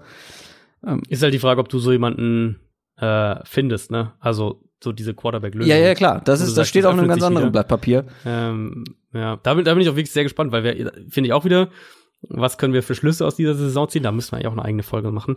du ähm, willst ganz schön viele Bonusfolgen machen. ja, ja. Ähm, weil wir haben die Tennessee Titans, die gesagt haben, wir haben zwar Mariota, der ist jetzt in diesem fünften Jahr und das ist das kritische Jahr, aber ähm, wir können jetzt nicht einfach nur aus Rücksicht auf ihn sagen, nee, wir holen jetzt hier niemanden, sondern holen halt Tannehill für einen günstigen Deal. Ich weiß, was, ich glaube, Viertrunden-Pick oder sowas. Ähm, und das, am Ende hat sie das in die Playoffs katapultiert. Und, und, und dieser Trade hat sich unfassbar gelohnt. Und deswegen bin ich sehr, sehr gespannt, ob halt die Bears sich vielleicht denken, okay, ja, wir haben jetzt Trubisky, ähm, der vielleicht noch nicht am Ende seiner Entwicklung ist, aber wir können nicht das, das Schicksal unseres ganzen Teams darauf ausrichten, dass er vielleicht jetzt doch noch so einen überraschenden Sprung macht, sondern wir müssen jemanden holen. Und ob das dann, äh, keine Ahnung, ob das ein Cam Newton ist oder, oder ein Andy Dalton oder was auch immer, ähm, eigentlich musst du halt eine, eine veritable Starting-Alternative holen, wenn du Chicago bist. Und, und dann, wer weiß, dann reden wir vielleicht auch wieder von einem Team, was, was Ja, Richtung. Playoffs guckt. Ja, eben, das meinte ich. Aber wie gesagt, Stand jetzt Mhm. mit Trubisky ist für mich das Titelfenster Mhm. zu. Ja, ja. Sag gerne mal dein Team, was dir da eingefallen ist. Ich hätte sonst noch eine Alternative parat. Also ich habe auch noch, noch, noch zwei Alternativen. Ähm, also mein erster Name waren die Panthers, wo ich letztes, vor der vergangenen Saison sie vielleicht nicht unbedingt als jetzt irgendwie Titelkandidat Mhm. eingeschätzt hätte, aber schon als ein starkes Team, was, was um die Playoffs mitspielen sollte. Ähm, und ich glaube tatsächlich, dass die Panthers sich jetzt in einen größeren Umbruch begeben. Wir hatten das ja, meine ich, sogar auch schon mal thematisiert, ich, was auch diesen, diesen Siebenjahresvertrag für Matt Rule so ein bisschen erklärt, was auch ähm, erklärt, wie vielleicht wie sie generell oder was so ein bisschen eine, äh, eine kleinen Hinweis darauf gibt, wie sie mit diesem Kader umgehen. Ich denke, dass sie Cam Newton traden werden. Ich denke, dass sie vielleicht noch ein, zwei andere Assets abgeben werden, um, um Pick-Munition, Draft-Pick-Munition zu sammeln und dass sie einen größeren Umbruch einleiten. Und deswegen glaube ich, dass die Panthers von einem Team, was man eigentlich vor einem Jahr gesagt hätte, ist zumindest ein Playoff-Kandidat, sollte um die Playoffs mitspielen, ähm, dass die eher im unteren Viertel der Liga sein werden nächste Saison. Ja, über ein Asset sprechen wir später noch mal. Meine Alternative wäre in der gleichen Division gewesen und zwar ist für mich tatsächlich, auch wenn es eine gute zweite Saisonhälfte war, bei den Falcons schon das Titelfenster irgendwo zugegangen,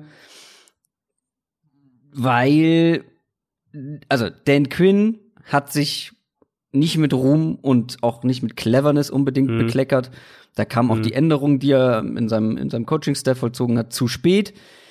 In der Defense sind, wie gesagt, auch wenn sie am Ende noch das Beste draus gemacht hat, in der Defense sind für mich viele Baustellen. Die Offensive Line ist die größte Baustelle nach wie vor. Und Matt Ryan, der spielt zwar eigentlich immer noch ganz gut, hatte auch super Spiele unter schweren Umständen, aber dafür auch einige schwache und wird nicht jünger. Also, es hat mich fast ein bisschen überrascht. Ich hatte ihn nicht so alt in Erinnerung. Zum Start der neuen Saison ist er 35.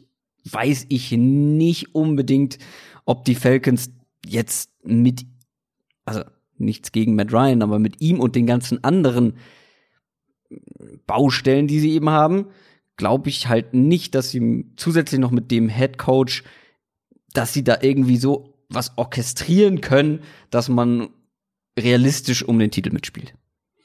Also die Coaches sind für mich tatsächlich am ehesten der Punkt. Ryan sehe ich eigentlich noch nicht so als das Problem. Ähm, ich glaube, wenn jetzt, Nee, nee, nee. wenn der Rest passt, äh, meinst du auch nicht so? genau, ja? ich meine, Ähm, wenn, ich glaube halt nicht, dass er auch, wenn er ähm, jetzt etwas älter ist, ich glaube, dass er eben nicht mit den Umständen was orchestrieren kann, was in Richtung Titel geht. mh, ähm, ich, also für mich ist wichtig vor allem der Coaching-Staff, dass du halt dir Kötter behältst als Offensive Coordinator, dass ähm, sich Dan Quinn jetzt auch gerettet hat, muss man ja wirklich sagen. Also nach acht Spielen haben wir alle gesagt, der wird entlassen. Ähm, ich, das könnte so ein Fall sein, wo diese zweite Saisonhälfte im Endeffekt der Franchise eher langfristig oder mittelfristig schadet als hilft und, und dass halt dieser, vielleicht dieser Umbruch, den man jetzt hätte einleiten müssen, so ein Jahr rausgezögert wird. Ja. Die Spieler an sich sind ja immer noch gut. Also du hast ja immer noch wirklich viele gute Spieler Ja. auch in dem Team insgesamt. Aber ich sehe es schon so ein bisschen so, dass durch, durch diese zweite Saison auf der, ähm, ja, sich vielleicht, vielleicht äh, das Titelfenster wirklich geschlossen hat. Ich habe mir noch die Chargers aufgeschrieben. Das stimmt, Ähm, wo wir, Also also, ich hatte- du hast dir sogar als, als, äh, als, als Wunsch Super Bowl, Ja. ähm, ich glaube, wir hatten sie auf jeden Fall realistisch beide in die Playoffs getippt, wenn ich das richtig im Kopf habe. Ja, sehe ich ehrlicherweise nicht ganz so krass wie die Panthers, aber auch als ein Team, was, was Ja, ja. in einen Umbruch geht. Wir haben ja Rivers jetzt schon als Thema gehabt. Ich glaube, Rivers wird nicht, ähm, wird nicht mehr der Quarterback sein. Das heißt, wir reden da von einem Neustart. Offensive Line ist ja immer noch das Riesenthema. Defense hat massiv underperformed in meinen Augen insgesamt auf die Saison betrachtet. Das heißt, vielleicht sehen wir da wieder einen Sprung nach vorne, aber dann haben wir ja auch eine Headcoach-Situation, wo wir auch, also wahrscheinlich so einer der Headcoaches, der mit, mit den heißesten Stuhl hat Mhm. zum Start der kommenden Saison in Anthony Lynn. Also viele, viele Faktoren und ein Team, was halt ja vor zwei Jahren noch richtig, richtig gut war in der Regular Season und, und dann in den Playoffs auch einmal auswärts gewonnen hat und wo wir eigentlich dachten vor der vor dieser Saison, die werden wieder um mindestens mal die Playoffs und dann mal schauen spielen, waren ja dann letztlich wirklich also ganz weit weg davon mit fünf Siegen und ich sehe da auch eher so die Richtung ähm, leichter Umbruch mal zumindest. Almigurt von Ehrenmann fragt, wählt eine Division aus, nee, wählt eine Division, aus der ihr euch einen Head Coach auslost. Nein, hat's anders. Mhm. Ich mach, ja. komm, ich fange noch mal an. Hier, hier fehlen Satzzeichen, Herr Ehrenmann.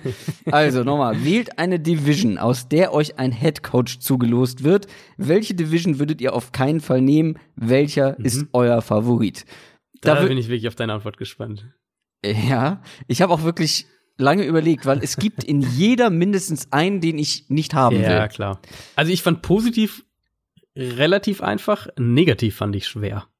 Weil es gibt auch in jeder mindestens einen bis zwei, wo ich sag, das sind halt sehr, sehr gute mm, Coaches. Ja, doch, negativ ist es mir fast leichter gefallen. Okay, dann lass, dann, dann fang du doch mit positiv an und ich fange mit negativ okay. an. Okay. Positiv ist es bei mir am Ende eine, ja, eine, eine Wahrscheinlichkeitsrechnung. Mhm. High mhm. Risk, High Reward, NFC West. Ja, habe ich auch genommen. Worst Case, klar, Peter Carroll. Also, den möchte ich nicht unbedingt bekommen. Aber Best Case ist alle anderen. Sean McVay, Kyle Shanahan oder Cliff Kingsbury. Alle, zu allen habe ich ein sehr, sehr positives Bild. Sean McVay, ja, sowieso auch wenn die Saison nicht so erfolgreich lief, Kyle Shannon, keine Frage, und Cliff Kingsbury, über den sprechen wir später vielleicht noch, ähm, hat auch gezeigt, dass er wirklich ein sehr smarter Typ ist, mit, mit Ideen, mit Vision, der einfach inspiriert ist. Das ist übrigens das Wort, äh, was mir bei Jason Garrett immer irgendwie so fehlt. Hm. Also diese Inspiration, die er mitbringt. Und ich meine, da stehen die Chancen gut. Also wenn ich mir die Division auswähle, zu 75 Prozent, wenn ich mich nicht irre, bekomme ich einen jungen, smarten Headcoach.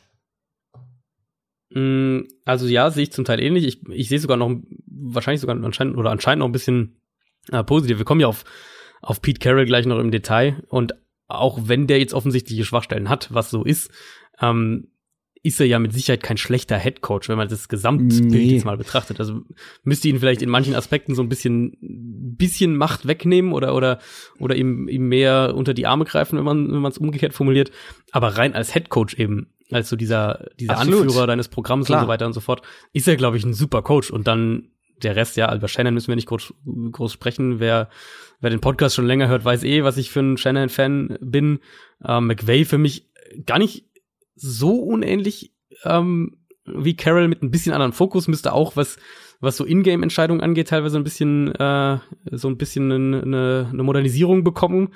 Aber ansonsten ja Play Designs, Play Calling und und so weiter ist ja bei ihm eh keine Frage und alles, was man ja auch aus ähm, aus LA hört, legt auch nahe, dass er unglaublich gut darin ist, hinter den Kulissen zu arbeiten, also mit Spielern, mit, mit Coaches, mit Mitarbeitern zu kommunizieren, all diese Sachen. Und Kingsbury ist dann sicher so am ehesten die größte Wildcard, also wo man noch am wenigsten einschätzen kann, was man wirklich bekommt. Ähm, aber ich, also ich verfolge ja nun mal die Cardinals auch sehr, sehr intensiv und, und auch da gilt so ein bisschen, ähm, der scheint, was diese interne Kommunikation angeht, und das ist eine riesen, riesen Sache, was Headcoach-Bewertung angeht und Headcoach-Qualität angeht, scheint, scheint er extrem gut zu sein. Also die Spieler lieben ihn, er hat sich in vielerlei Hinsicht auch anpassungsfähig gezeigt in seinem ersten NFL-Jahr. Ähm, und ja, wie du gesagt hast, Play, Calling, Play Designs und so weiter, das, das ist bei ihm jetzt ja auch nicht so sehr das Thema. Genau. Also Pete Carroll ist natürlich auch, ähm, um das nochmal klarzustellen, äh, ich glaube, also er kommt immer so rüber als ein sehr sympathischer, sehr liebenswürdiger Typ. Ähm, keine Frage. Ich finde ihn halt nur in-game und was seine grund grundsätzliche Football-Philosophie, auch, äh, wir sprechen gleich noch über ihn, hast du schon gesagt, ähm, ein bisschen schwierig, das Ganze.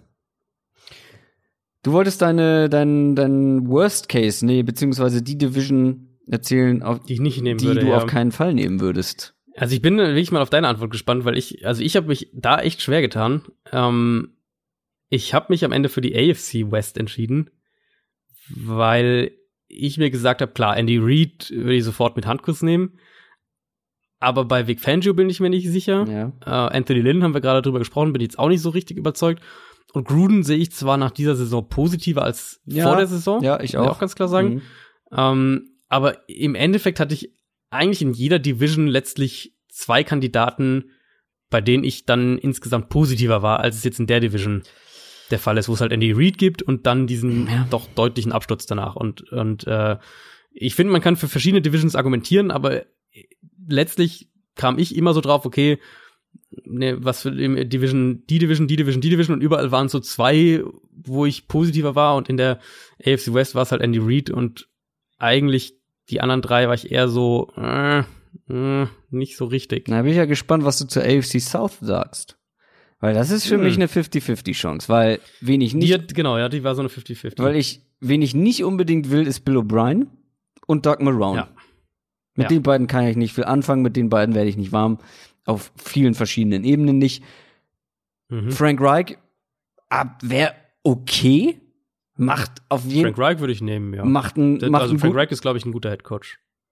ja, macht einen guten Job. Ich finde, wenn ich Interviews von ihm sehe, ich weiß nicht, irgendwie kriegt keine richtige, keine richtige, Bringt der Funken nicht so der. Funke, Funken spricht nicht so, springt nicht so über. Ganz Ja. anders ist es bei Mike, Mike Rabel, wo ich glaube, es ist ein super Typ. Also alles, was man, was ich von ihm sehe, was ich von ihm mitbekomme, wirkt wirklich mega cool. Ähm, aber ist jetzt trotzdem auch keiner. Ich meine, ich habe ja auch so einen Hang zu diesen offensiven Nerds. Hm. So. Mhm. Deswegen eben auch die, äh, die, die NFC West mit diesen Mhm. drei jungen offensiven Nerds sozusagen. Und den sehe ich jetzt in Mike Rabel auch nicht unbedingt. Also es ist jetzt auch keiner, wo ich Nee, super euphorisch bin. Und am Ende ist es so zwei, die ich nicht haben will, zwei, die ich Ja. okay finde, aber Ja, nicht ja. euphorisch werden würde. Und deswegen ganz klar für mich die AFC South. Ist, war für mich so eine 50-50-Sache. Also Andy Reid wäre natürlich die, die klare Nummer eins, Eben. wenn du die beiden Divisions zusammenlegst. Eben genau. Und bei Andy Reid dachte ich, wenn ich, wenn ich, also, wenn ich Andy Reid auch nur mit einem, mit einem Viertel Chance bekommen Eins zu kann. vier, ja. Eins zu vier. Ja. Ey, das Risiko würde ich dann schon irgendwo eingehen. Und bei den anderen ist es halt so, ja, Ja, gib mir ja. einen davon und ich bin mehr oder weniger okay damit. Ich habe noch über die NFC East nachgedacht. Mm, Doug Peterson ist, denke ich, ist, Ja. ein guter Headcoach, glaube ich. Stimmt. Äh, aber Ja, ja. jetzt ähm, Giants sind natürlich ein monströses Fragezeichen. Cowboys im Endeffekt auch. Mike McCarthy wissen wir alle nicht, ähm, wie der sich jetzt, wie er sich schlägt. Und, und, und Washington mit Ron Rivera ist, glaube ich, relativ safe, ja, aber vielleicht auch nicht mehr als safe. Also Doug Peterson, da, da waren für mich die Argumente so, Doug Peterson klare Nummer eins, wenn ich es mir aussuchen könnte. Ähm, dann glaube ich, dass sowohl Rivera als auch Mike McCarthy eigentlich gute Qualitäten mitbringen für den Headcoach-Job und ja, Mhm. Joe Judge, keine Ahnung. Ähm, Mhm. Deswegen ist die bei mir rausgefallen. Wie gesagt, ich habe mich dann so für dieses, ja, Hm. für die okaye Division entschieden. Aber wo wir schon bei Headcoaches sind, ich glaube, den hatten wir schon mal, den konnte ich schon mal nicht aussprechen. Fresh O-Side, Fres, Fresh O-Side, keine Ahnung. Fresh, fresh Seite hätte ich jetzt auch Fresh gesagt, O-Side. Whatever that means.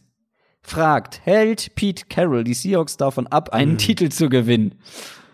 Da bin ich sehr gespannt auf deine Also ist, Antwort. ist so ist so thematisch natürlich extrem gerade im äh, ja so in den sozialen Medien. Also wer das so ein bisschen verfolgt, wer Seahawks Twitter so ein bisschen verfolgt oder oder auch da richtig drin ist, so das Thema. Auch viel, habe jetzt auch viele Texte in den letzten in den letzten Tagen dann so dazu gelesen. Gab es auch ganz ganz viele, auch verschiedene Perspektiven. Ich habe es versucht mal so für mich, wie ich sehe, zusammenzufassen. Und ein, zwei Sachen habe ich jetzt gerade eben auch schon gesagt. Also Pete Carroll für mich ich glaube, er ist ein super Motivator. Ich glaube, er ist ein super, was man eben so als, als Leader, Leader of the Program bezeichnen würde. Ähm, das ist auch alles, was man von, von Spielern hört, wie Carroll das Team anführt, wie er es zusammenhält, wie er mit den Spielern umgeht.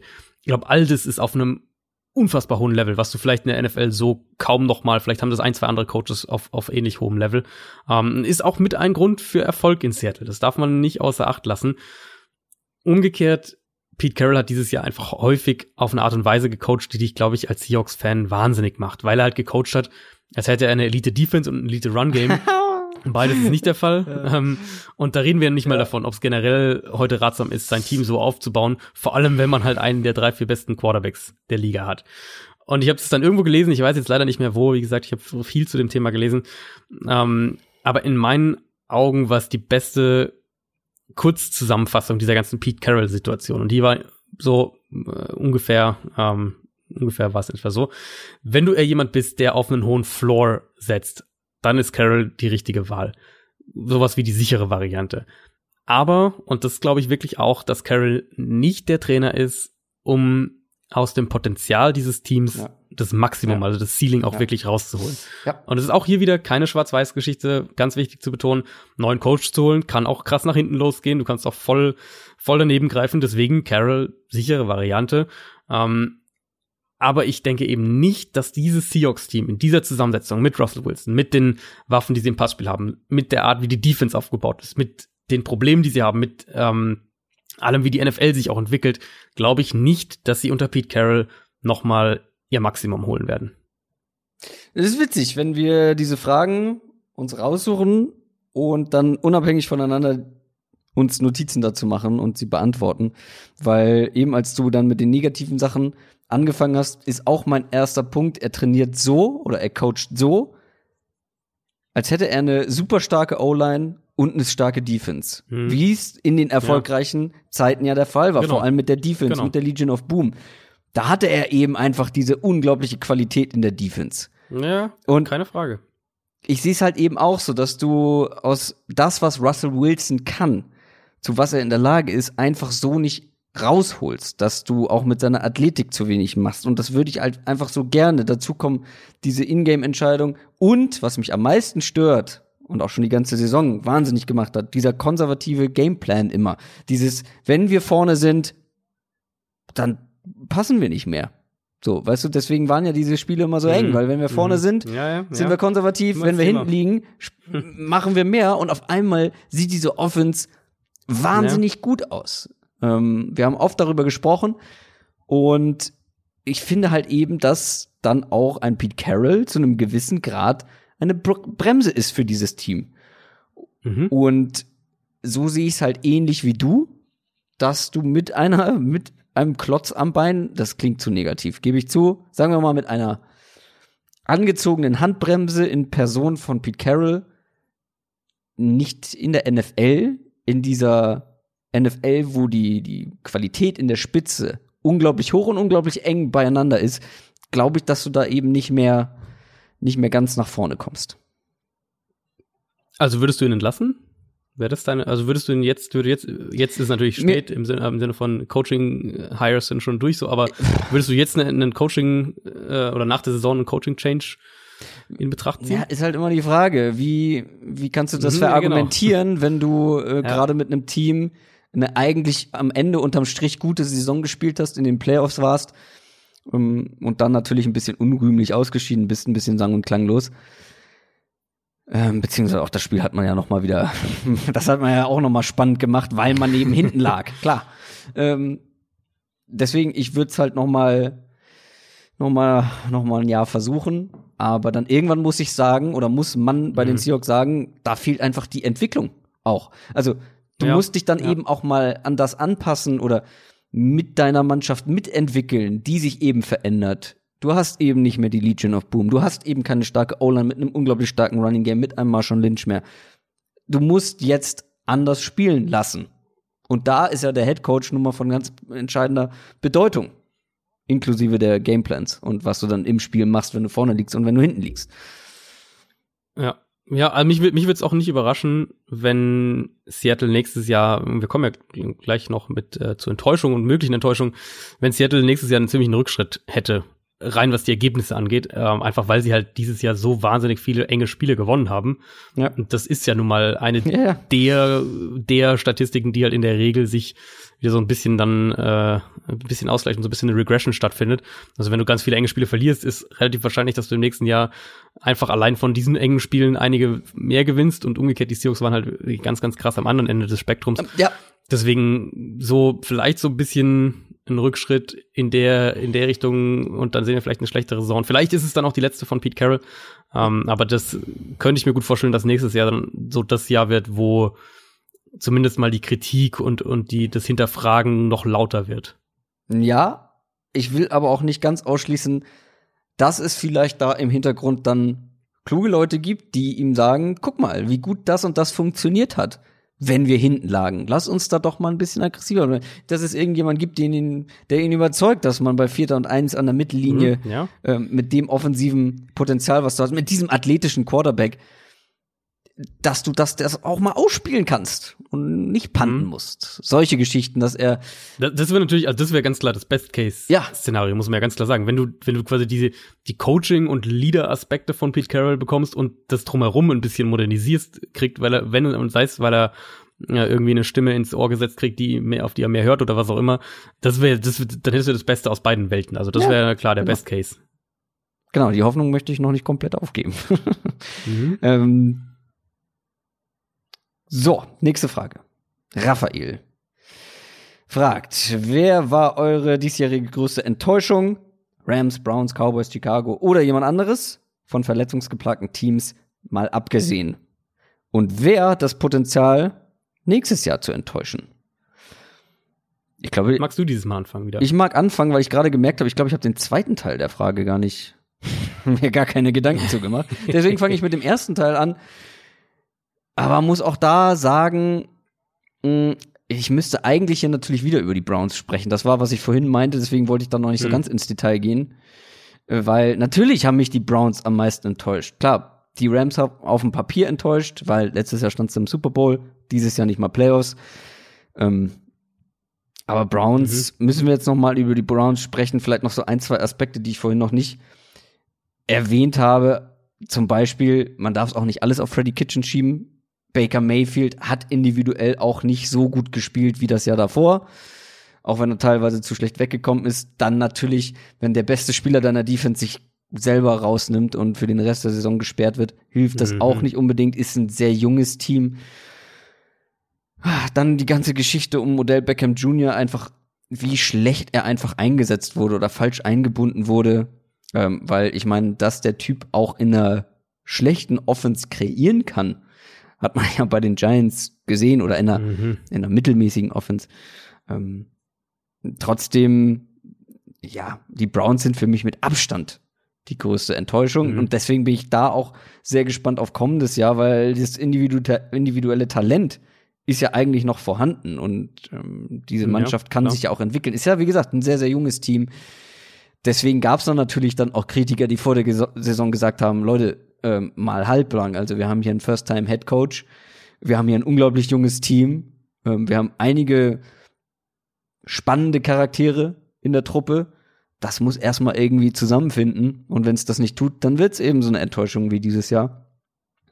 Aber ich bin gespannt, was denn deine größte Enttäuschung war. Also es gab bestimmt ein paar, aber Ja, ist denn die ja, Nummer ja, eins? Es gibt wirklich ein paar.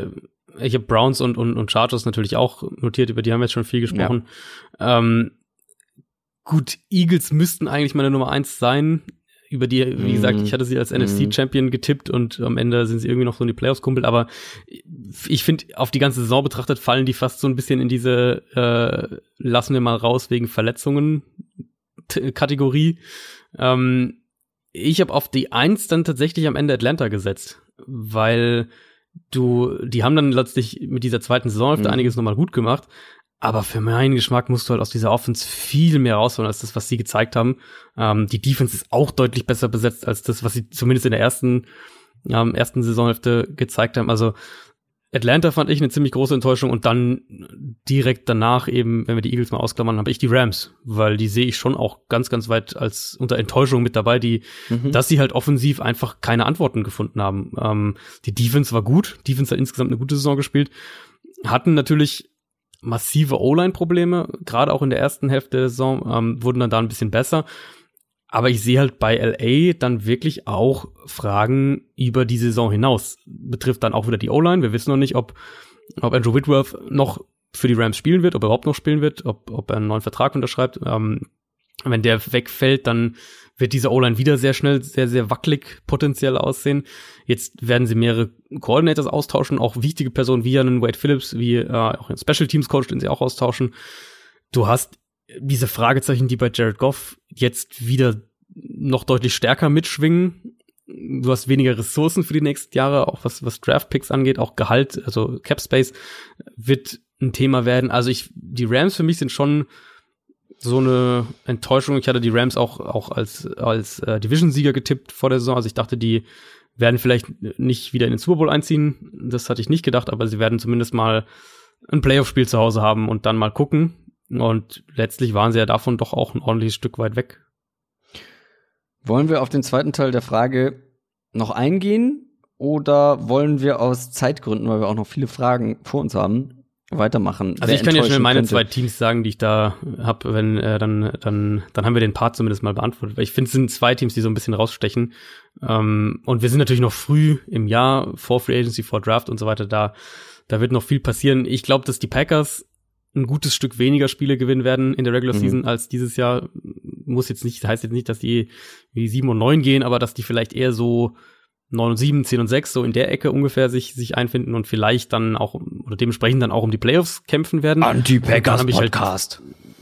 Halt, ja, ja, ich weiß, diese, den Ruf haben wir irgendwie so ein bisschen. Ähm, und dann habe ich mir halt die Seahawks, Seahawks ganz klar auch da notiert. Wie gesagt, diese vielen engen Spiele dieses Jahr, äh, da muss eigentlich so ein bisschen zumindest ja. eine Regression kommen. Und wenn die ja schon nur im kleinen Rahmen stattfindet, dann gehen sie halt vielleicht 9 und 7 statt 11 und 5 oder 8 und 8 statt 11 und 5. Ich glaube, Russell Wilson allein gibt dir eine hohe Baseline. Äh, also sie werden jetzt nicht irgendwie nur vier Spiele gewinnen, aber Seahawks könnten so ein Team sein, was man ja dann doch jedes Jahr im Playoff-Rennen sieht und vielleicht sind sie nächstes Jahr da mal nicht dabei und, und gehen eben nur 8 und 8. Ich habe mich gerade noch geärgert, dass ich die Browns da aufgeschrieben habe, weil genau genommen sind die Chargers ja eine noch größere Enttäuschung für mich, wenn ich die in meinen Wunsch hm. Super Bowl tippe und sie am Ende 5 und 11 gehen und letzter in der AFC West sind. Ja, Chargers fand ich halt die Defense wirklich massiv enttäuschend. Also ich hatte ja, ich hatte ja dann vor der Saison so meine Prognose-Rankings quasi erstellt und, und hatte die Chargers entweder als beste oder zweitbeste Defense getippt für die Saison. Und da waren die halt echt, also auch wirklich Kilometer weit weg. Ich meine, sie haben die Probleme der Offense, die man erwarten musste, gerade mit der O-Line, die wurden dann noch schlimmer, als man es erwarten musste vielleicht. Und, und Rivers auch mehr Probleme gehabt mit, mit Pressure und hat schlechter gespielt, aber ja, insgesamt auf jeden Fall, also so, wenn wir so über Top 4 Enttäuschungen sprechen, dann gehören die Chargers da für mich auf jeden Fall dazu. Auch eine Frage, die mehrfach gestellt wurde, ist die folgende, die wir jetzt exemplarisch mal von Kevin Penning genommen haben. Welches Team, das es dieses Jahr nicht in die Playoffs geschafft hat, schafft es nächstes Jahr? Und umgekehrt, welches Playoff-Team schafft es nächstes Jahr nicht? Ich würde mal anfangen mit einem Team, was ich glaube, mhm. was es reinschafft, und das ist das Team, das du schon für eine andere Frage vorhin quasi verwendet hast. Die Steelers.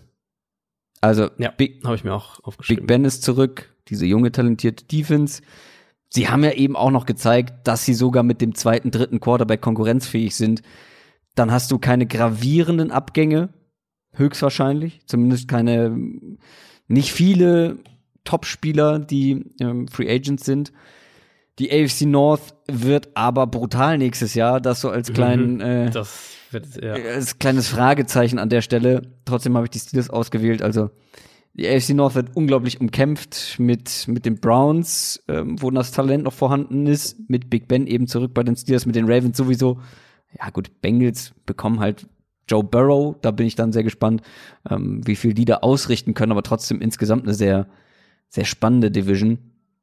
Aber mhm. für mich ganz klar die Steelers, die auf jeden Fall das Potenzial haben sollten, nächstes Jahr in die Playoffs zu kommen. Steelers habe ich als mein AFC-Team quasi aufgeschrieben. Ich habe die Cowboys noch aufgeschrieben. Ja. Ich glaube, ja. Dallas ja. wird auch wieder wird auch wieder in den Playoffs spielen, ob es Division-Sieg oder Wildcard ist, aber ich rechne schon damit, dass die sich verbessern werden im Vergleich zu letztem Jahr und, und ja, die hatten ja durchaus auch Pech, muss man ja schon auch sagen. Also die haben ja auch wirklich Spiele verloren, die sie nicht hätten verlieren dürfen, müssen wie auch immer. Ähm, die Offense war eigentlich besser als 8 und 8 und das defensive Talent ist eigentlich auch besser als das, was sie auf dem Feld gezeigt haben. Das heißt, ich glaube, Dallas ist so ein Kandidat für ja, ja da muss man, zehn Siege, was in der Richtung. Da muss man natürlich auch ein bisschen gucken, wie sich das Team vielleicht verändert jetzt noch über die Free Agency, Klar, oder? Das ist bei also also alle wir haben deswegen haben wir bewusst äh, relativ wenig an so übergreifenden Prognosefragen reingenommen, einfach weil wir noch sehr, sehr früh im, in der Offseason sind. Ähm, ja, aber Cowboys sind eigentlich an sich, also einfach nur von dem, wenn wir jetzt mal davon ausgehen, dass sie, dass sie Prescott und Cooper erhalten, ähm, sind sie halt vom individuellen Potenzial eigentlich viel besser als das, was, was der Rekord aus, aus dieser Saison sagt. Dann sag doch noch mal ein Team, das es nicht schafft und diese Saison in den Playoffs dabei war. Ich habe nämlich hm. zwei und äh, würde mal gucken, ob du davon eins mir wegschnappst. Also ich habe jetzt mal ähm, die Titans aufgeschrieben. Hm, ja, das ist eins ich von beiden. Ich glaube, ja, ich glaube, die Titans sind wirklich ein Kandidat für, für einen für einen Rückschritt. Ich meine, sie sind ja dieses Jahr schon relativ knapp reingekommen mit, mit 9 und 7. Klar, da war der schlechte Saisonstart noch mit Mariota. 2 äh, und 4 müsste das, glaube ich, gewesen sein. Bevor Tannehill als Starter übernommen hat, äh, muss man dementsprechend auch ein bisschen relativieren. Aber ich sehe halt bei Tennessee schon die Gefahr, dass viel von dem, was jetzt dieses Jahr funktioniert hat, auch so ein bisschen eine, eine, so ein Hotstreak war und einiges davon auch wieder mhm. abfallen wird. Was, was Tannehill vor allem angeht, Tannehills ähm, ja wirklich herausragende zweite Saisonhälfte, kann man ja eigentlich nicht anders sagen. Ich erwarte nicht, dass er daran jetzt einfach so anknüpft. Als er in den Playoff ist es ja schon, ähm, ist es ja schon auch für ihn zurückgegangen. Das heißt, ich denke, Tennessee kann wieder um die Playoffs oder sollte wieder um die Playoffs mitspielen können. Ähm, auch die Division ist jetzt ja nicht, äh, nicht äh, unbedingt eine, eine, eine Todesgruppe, um es mal so zu sagen. Also da kannst du schon auch Spiele gewinnen. Aber ich glaube, dass die Titans ein Kandidat sind, um so ein, zwei Schritte wieder zurückzumachen im Vergleich zu letzter Saison und ähm, ja, vielleicht auch so eine 8 8 Saison, irgendwas in der Richtung. Ja, die Titans sind auch eins meiner beiden Teams. Das andere waren die Bills. Eigentlich mag ich das Gerüst, hm. was da vorhanden ist, aber auch hier das Argument mit den vielen engen Spielen, die sie gewonnen haben. Dazu glaube ich, dass einige Leistungen nicht so einfach zu reproduzieren sind. Josh Allen hat sich zwar gesteigert, ist jetzt aber auch noch keiner, wo ich mich blind drauf verlassen mhm. würde. Die Defense war einen relativ guten Schedule auch. Genau, die Defense war also die sehr stark. Division, ja. Da kann man auch nicht blind davon ausgehen, dass das einfach wieder so sein wird kommende Saison. Und ja, ich glaube schon, dass es einige AFC-Teams gibt, die sich verbessern könnten. Und dann wird es halt schwierig mit einer Wildcard als Division Zweiter ähm, mhm. da damit reinzurutschen. Deswegen könnte ich mir vorstellen, dass die Bills da nächstes Jahr nicht mit dabei sind in den ja, Playoffs. Also könnte könnte ich mir schon auch vorstellen. Wie gesagt, die haben dieses Jahr definitiv auch vom Schedule profitiert. Ähm, ich habe bin aber trotzdem insgesamt irgendwie bei Buffalo noch so ein bisschen optimistischer. Ich glaube, dass einer von diesen, von diesen NFC-Schwergewichten eben, was ich jetzt auch schon so angedeutet habe, rausfällt. Mhm. Das, das könnten die Packers sein, könnten die Seahawks sein, könnten auch die Vikings sein. Äh, ich glaube, von denen wird mindestens einer, von, die, von diesen dreien wird, glaube ich, mindestens einer ja. ähm, einen Rückschritt haben und, und nicht in den Playoffs mit dabei sein. Machen wir weiter mit der Frage von Alex Graf at AlexBerlin12. Welche Teams sind aus eurer jetzigen Sicht prädestiniert für Splash Moves in der Free Agency? Sprich, wer könnte Superstars per Trade abgeben und wer welche holen, um das Titelfenster zu öffnen oder weiter offen zu halten? Danke euch für die super Arbeit und weiter so. Vielen Dank, Alex. Soll ich anfangen? Hm, ja. Also ich finde, es gibt eine also es gibt zwei, eigentlich, zwei relativ klare Antworten, finde ich. Die eine sind die Texans. War so das erste Team, was ich mir aufgeschrieben hatte. Die werden, denke ich, jetzt auch nochmal all in gehen. Die haben 55 Millionen Dollar Cap Space. Die haben wenig Draftkapital.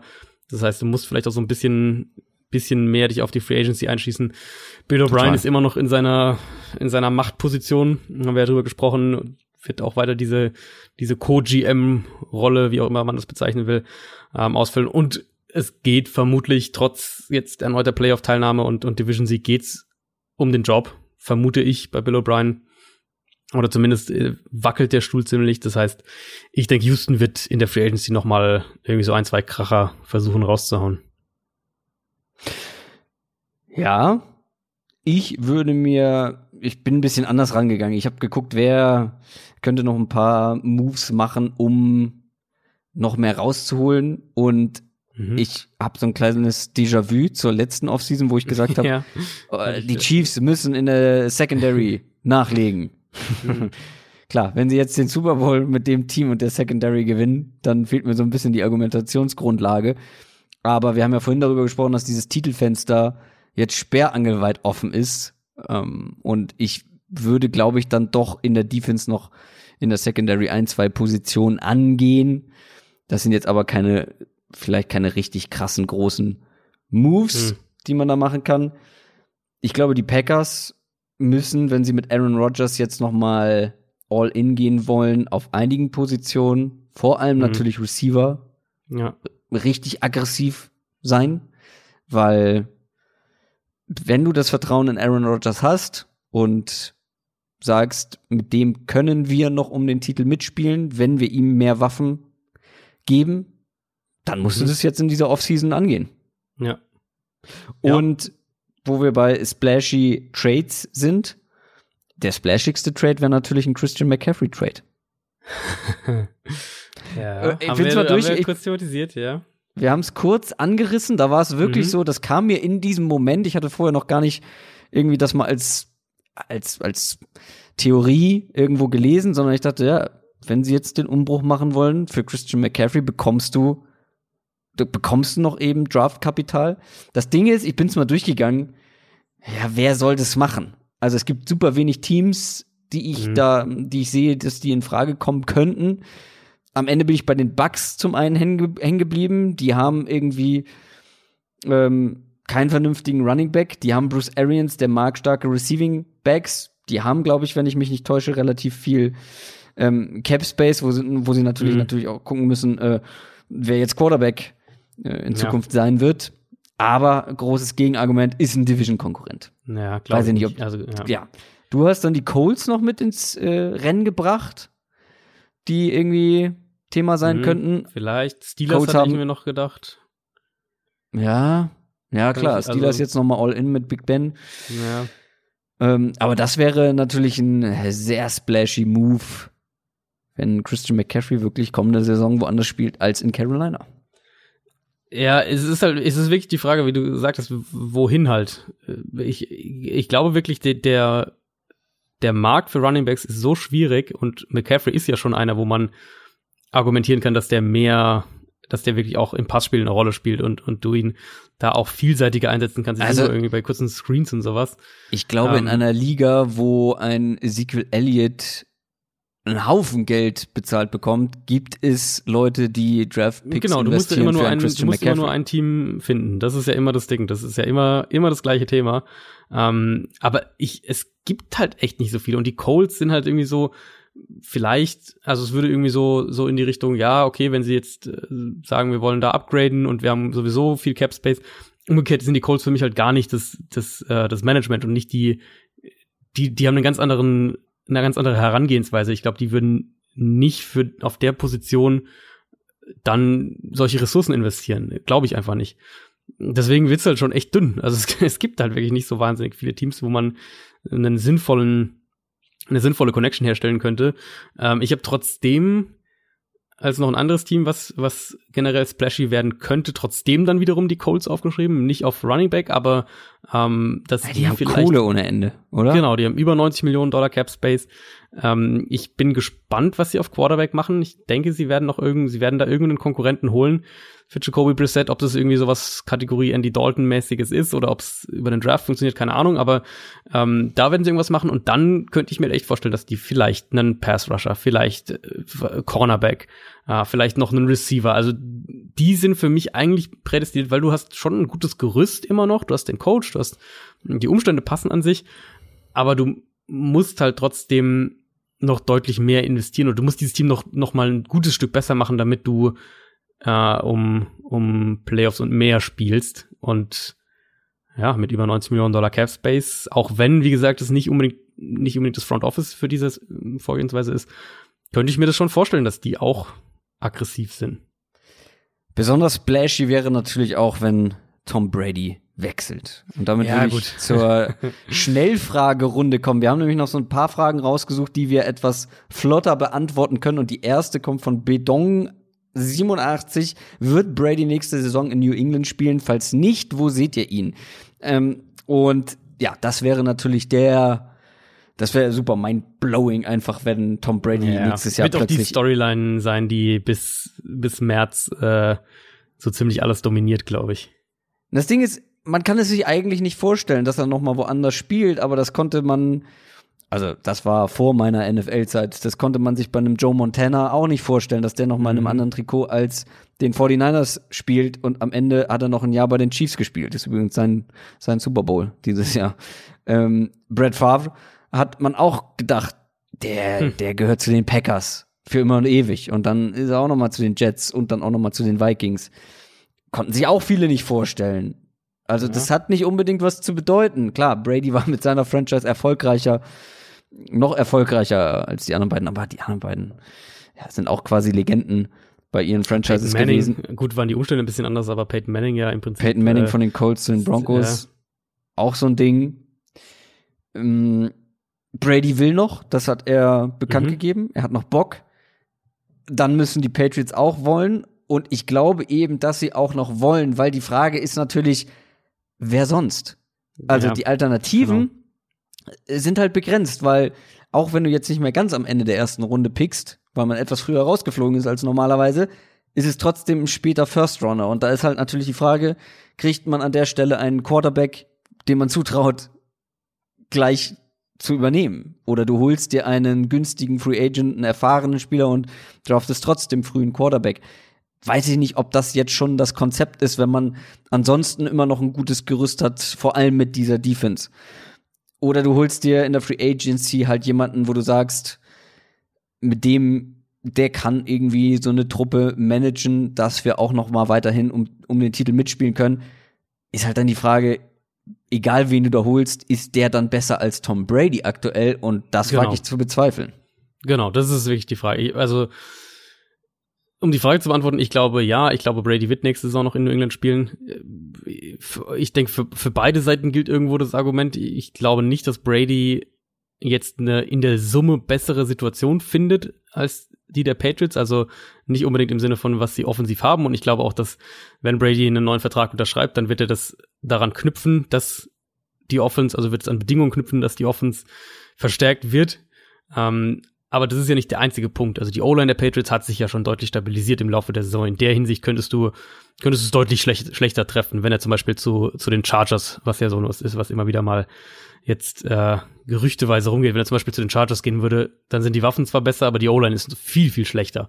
Ähm, und ja auch insgesamt, also allein das, was, was Belichick als Coach an dir an, an Baseline gibt für das Team und die Defense, was sie da alles haben. Also da sind ja schon, ähm, ja, die Umstände sind ja schon auch für Brady insgesamt relativ gut, wie gesagt, mit ein paar offensiven Verbesserungen noch. Und umgekehrt eben, wie du gesagt hast, glaube ich, auch die Patriots werden für 2020, also kurzfristig ziemlich sicher keine bessere Lösung finden. Vielleicht, man kann diskutieren, was mit einem Teddy Bridgewater zum Beispiel wäre.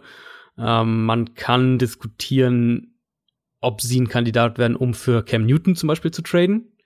Was ich auch irgendwie ein spannendes Szenario fände. Aber sofern Belichick jetzt nicht den krassen Umbruch irgendwie einleiten will. Und der wird irgendwann kommen in den nächsten Jahren. Patriots haben ein Team, was noch so auf zwei, drei Jahre ausgelegt ist, von der Altersstruktur her relativ altes Team insgesamt. Dann ähm, ist es in meinen Augen für die kommende Saison für beide Seiten am sinnvollsten, nochmal so einmal zusammen anzugreifen und dann, was darüber hinaus passiert, wird sich zeigen. Aber sofern du jetzt nicht, wie gesagt, für einen Cam Newton tradest und der ist auch wirklich fit oder sagen wir mal einen Teddy Bridgewater holst, sehe ich jetzt auch keinen, also einen Andy Dalton zu, zu holen zum Beispiel, das macht halt keinen Sinn. Dann gehst du lieber mit Brady nochmal in die Saison. Genau. Nächste Frage. Ed German Goat fragt, ist Matt LeFleur ein Kandidat für Coach of the Year?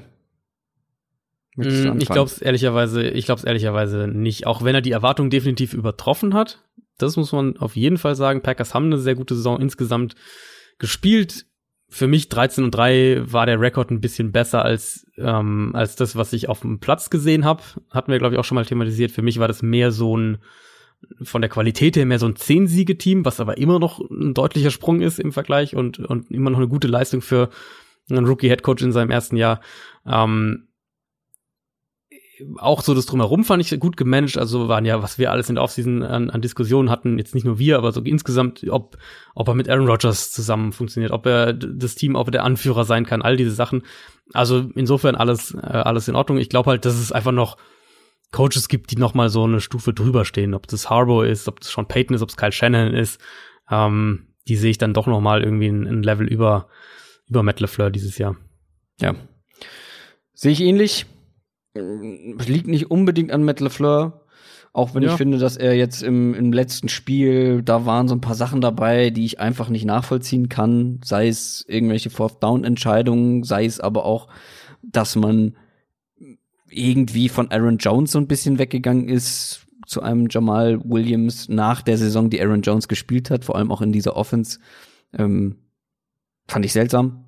Äh, und vor allem ist es das Argument, dass ich auch andere Coaches darüber sehe. Allen voran ähm, John Harbour und noch mhm. mehr Kyle Shanahan. Für mich ist Kyle Shanahan ähm, fast noch ein bisschen mehr Coach of the Year. At the Luki 3. Welchen Quarterback würdet ihr für euer NFL-Team auswählen, wenn ihr zwischen Andy Dalton und Marcus Mariota auswählen mm. müsstet? Ich fange Ja, äh, äh, kurz eine, eine Vorfrage. Hast du dir leicht getan mit der Frage? Ich habe sogar geswitcht. Ah, okay, ja, sehr gut. Weil ich fand ich im ersten Moment dachte ich so, oh, ist eigentlich offensichtlich. Und dann habe ich wieder so, äh, noch mal ein bisschen Ich war überlegt. erst bei Marcus Mariota. Okay. Und bin dann zu Andy Dalton geswitcht. Mhm erst hatte ich irgendwie, ah, Marcus Mariota, jünger, athletischer, vielleicht kann man da irgendwas mitmachen. Mhm. Dann habe ich mir aber gedacht, Andy Dalton ist schon noch der bessere Passer und er hat über mhm. Jahre gezeigt, dass er ein gutes Team managen kann, wenn er ein gutes Team ja, hat. Genau. Wenn nicht, dann holt er da auch nicht mehr raus.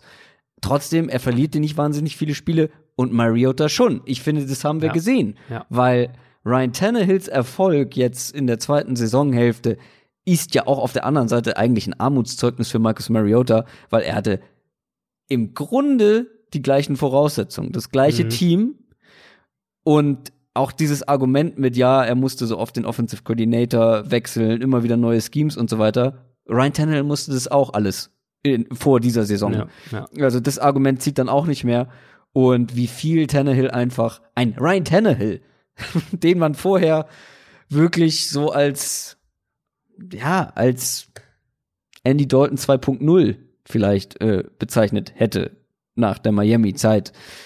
Also dem hätte man das ja überhaupt nicht zugetraut und dass der so viel mehr aus einer Offense rausholt als ein Marcus Mariota, hat für mich dann am Ende die, die Entscheidung zugunsten von Andy Dalton äh, gehen lassen. Ähm, und nicht eben für Max Mariota.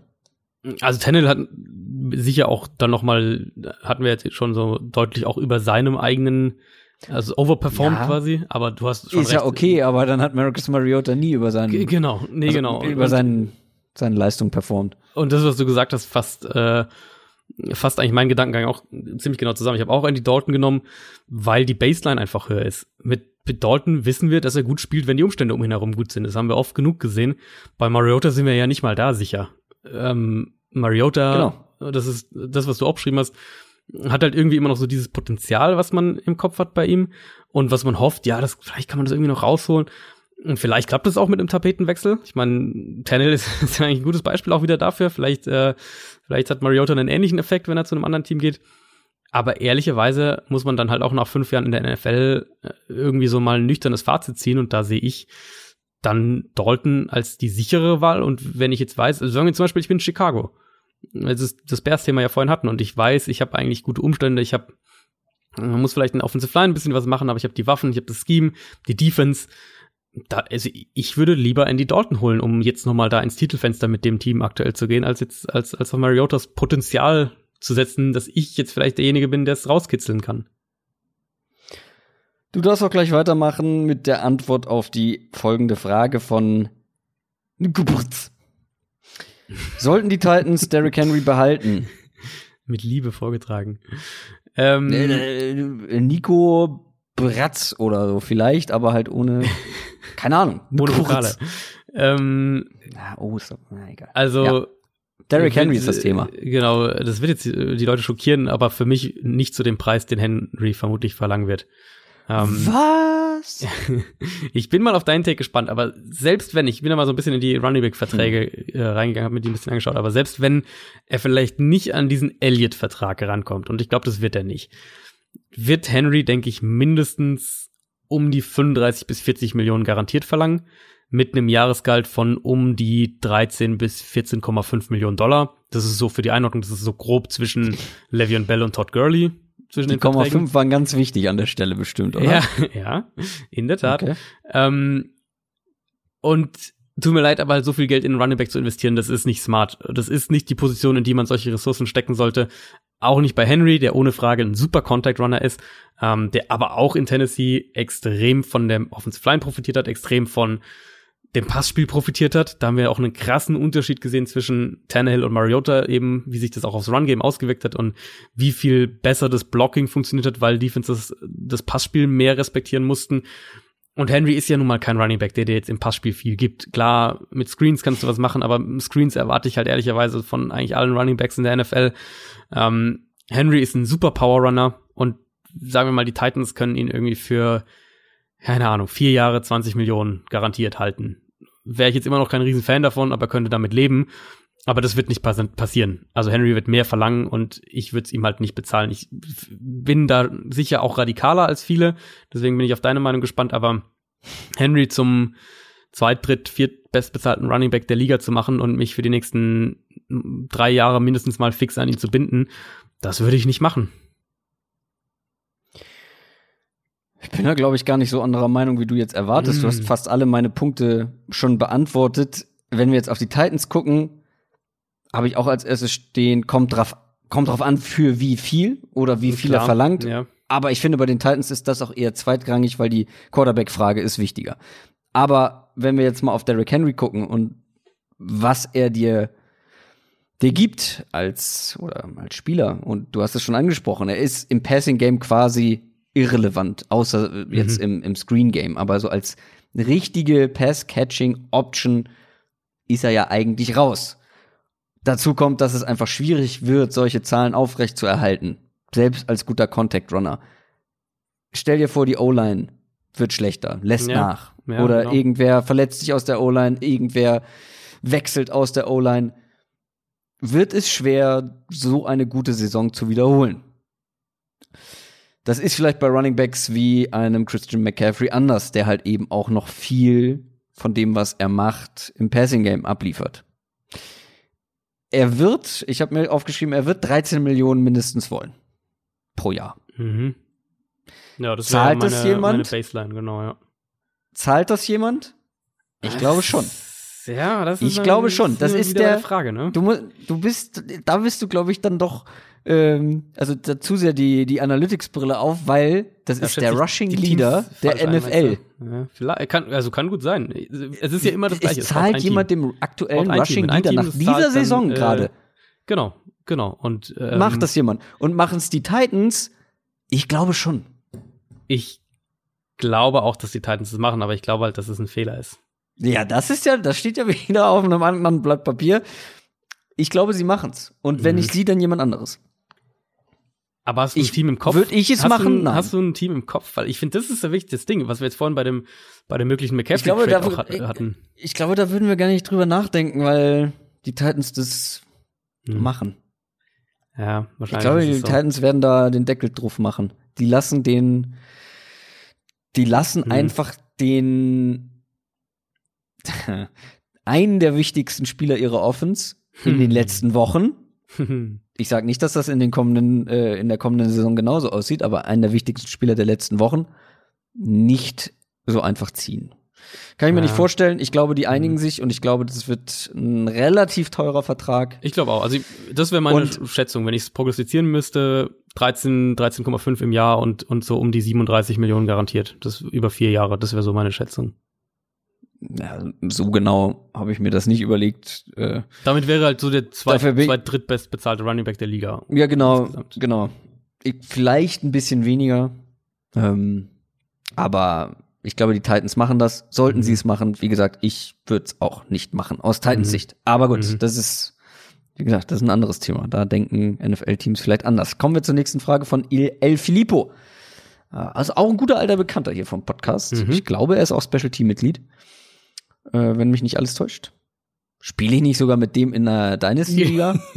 Das weiß ich jetzt nicht. ja, schöne Grüße auf jeden Fall. Äh, glaubt ihr, dass die Titans Tannehill langfristig binden werden? Nächste Titans-Frage.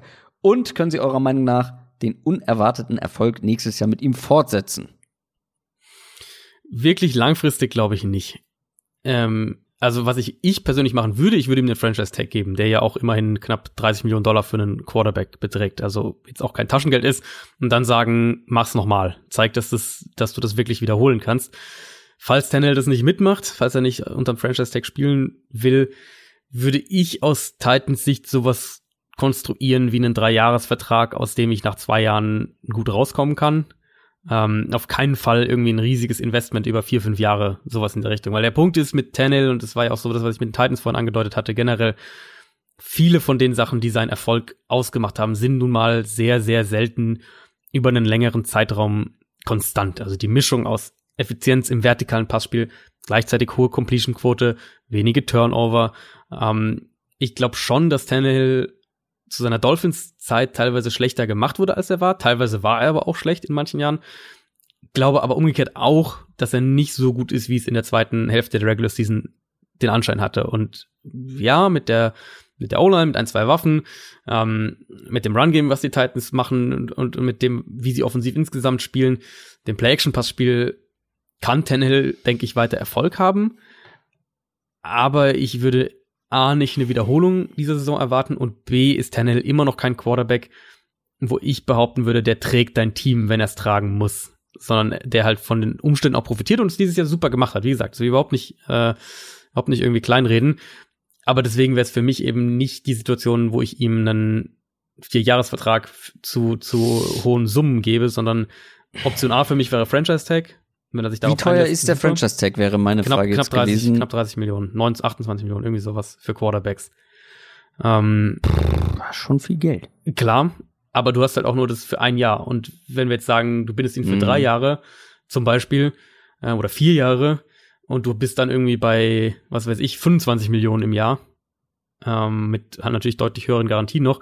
Deswegen, wenn er das nicht mitmacht, würde ich versuchen, sowas zu basteln, dass du ihn mit drei Jahre, drei Jahre bindest, von denen die ersten zwei irgendwie garantiert sind und du aus danach relativ gut raus kannst.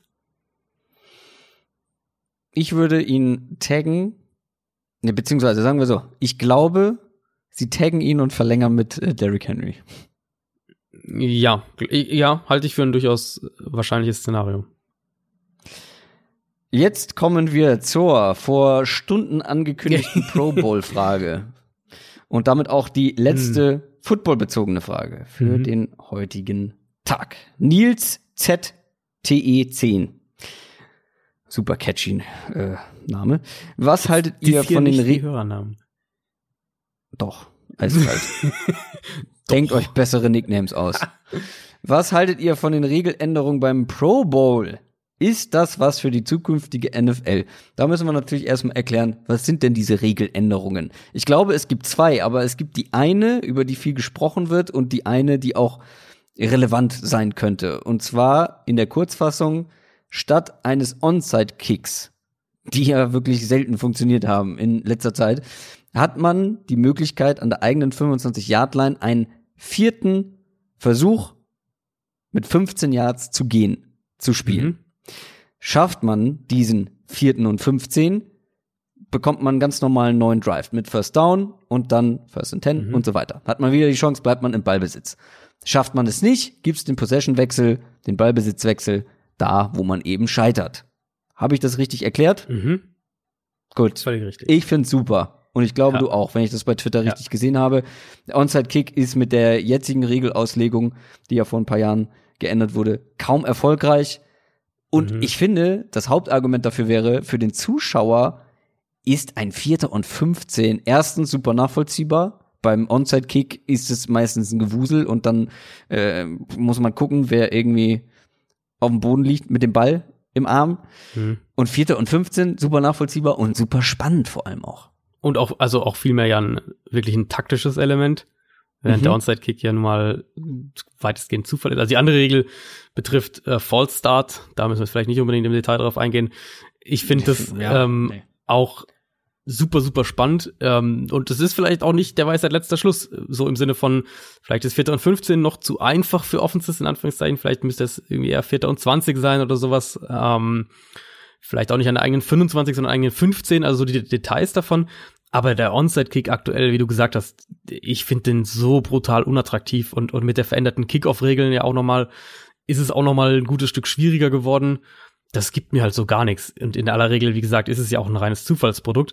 Man muss sicher aufpassen, dass man die Balance wahrt. Also damit jetzt nicht, dass jetzt nicht immer eine gute Offense am Ende vom Spiel einfach irgendwie vier Possessions hintereinander hat, weil sie einfach zweimal diese vierten und 15 ausspielen kann. Äh, deswegen, vielleicht muss man es ein bisschen schwieriger machen, aber ähm, oder man muss es reglementieren, vielleicht darf man dieses Mittel maximal zweimal pro Spiel einsetzen, keine Ahnung, irgendwie so. Aber ich glaube, es ist definitiv an der Zeit, dass wir den Onside-Kick in seiner aktuellen Form abschaffen. So sehe ich das zumindest. Und das ist zumindest mal, auch wenn es eben, wie gesagt, vielleicht nicht der Weisheit letzter Schluss ist, ist zumindest ein, ein Schritt in die richtige Richtung. Dann haben wir einige Fragen zu unserem Podcast bekommen, die mhm, wir zum Abschluss ja. noch in einem kleinen Segment beantworten möchten. Ich habe gedacht, dass wir unter zwei Stunden heute rauskommen, aber nein, tun wir nicht. Ähm, und das ist so ein kleiner Blick hinter die Kulissen. Mhm. So könnte man es zusammenfassen. Also Fragen zur Offseason zum Beispiel gab es mehrfach. Zum Beispiel von Schweinsohn, der glaube ich auch schon häufiger äh, mal hier eine Frage äh, beantwortet bekommen hat. Martin Schmidt, nicht der Skispringer, hat äh, auch gefragt, wie sieht eure Planung nach dem Super Bowl aus? Macht ihr Pause oder geht's nahtlos weiter mit Free Agency, Draft Combine und so weiter, Tapes schauen? und wann wird Jan Wegwert wieder mhm. zu Gast sein. Also ich kann ja erstmal zur mhm. weiteren Planung Stellung nehmen. Also die machen wir ähnlich wie letztes Jahr. Wer noch nicht dabei, noch nicht dabei war, also jetzt geht's natürlich erstmal um den Super Bowl, Super Bowl Recap, dann aber auch ziemlich direkt in die Free Agency, Team Needs, Free Agency Recap, Gewinner und Verlierer und dann stürzen wir uns voll in den Draft. Ich gucke persönlich schon nebenbei immer ein bisschen Tapes. Ähm, weil äh, ich muss das halt irgendwie um die Arbeit drumherum bauen und ja. ähm, es sind viele Tapes und ich weiß auch nicht, wie viel ich am Ende davon schaffen werde. Habe jetzt mit den Quarterbacks angefangen. Wir werden wieder Draft Previews machen, die einzelnen Positionen durchgehen. Wir haben uns dieses Jahr überlegt, dass wir manche Positionsgruppen, wo ich wahrscheinlich nicht so viele Tapes gesehen haben werde wie du ähm, und die dann auch, sage ich mal, für den für den allgemeinen Football-Fan nicht super interessant sind, werden wir wahrscheinlich in Bonusfolgen mhm. ähm, auslagern sozusagen, damit wir eben mehr Zeit für die die großen Positionen, sage ich mal, also Quarterback, ja, ja. Wide Receiver. Also wir, wir haben das halt letztes Jahr ja gemerkt, wenn wir so ein bisschen, wir ziehen ja generell so ein bisschen den Vorhang jetzt mal zurück. Wir haben das ja letztes Jahr halt gemerkt, dass wir uns im Endeffekt brutal zusammenstauchen mussten, alles so content-technisch, ähm, als es dann Richtung Draft ging, einfach, also aus, aus Zeitgründen einfach, die, die Tape-Analysen sind halt wahnsinnig zeitaufwendig, ähm, aber ja eben auch aus, aus Folgengründen sozusagen. Also uns sind quasi die Folgen ausgegangen bis zum Draft, weil halt einfach, äh, wir hatten es natürlich geplant, aber dann mussten wir hier und da mal noch was verschieben und dann mussten wir ein paar Sachen zusammenpacken. Ich glaube, Safeties hatte ich dann sogar noch extra gemacht in der Bonusfolge, die hatten wir dann gar nicht mehr in der, in der mhm. regulären Folge gemacht, weil es halt zeitlich nicht mehr hingehauen hat. Ähm, genau, und da werden wir halt versuchen, ein paar Sachen mehr so, ähm, ja, einen Fokus, ein bisschen einen Fokus auf einzelne Sachen zu legen und dann wird vielleicht das ein oder andere ein bisschen weniger, ein bisschen kürzer kommen, das müssen wir dann noch schauen. Aber eben dafür wird es auch mehr Folgen geben. Es wird auch mehr, äh, mehr Folgen vermutlich als zu vergangenen Draft geben, weil wir ja wahrscheinlich, was hatten wir, ich glaube, mit zwei Bonusfolgen planen wir mal. Ähm, also Draft Preview. Ja, müssen wir gucken. Und, also, genau, da müssen wir im Detail müssen wir natürlich gucken. Und äh, wann und wie Jan Wegwert, unser quasi College-Experte. Mhm. Also er wird mit dabei sein Fall wird. dabei sein, aber genau. Wie, wo und wann werdet ihr noch erfahren, wissen wir selber noch nicht. Aber es ist am Ende alles irgendwo eine Zeitfrage. Also du hast ja zum mhm. Glück deinen Hauptjob, der sich primär um Football ja. dreht.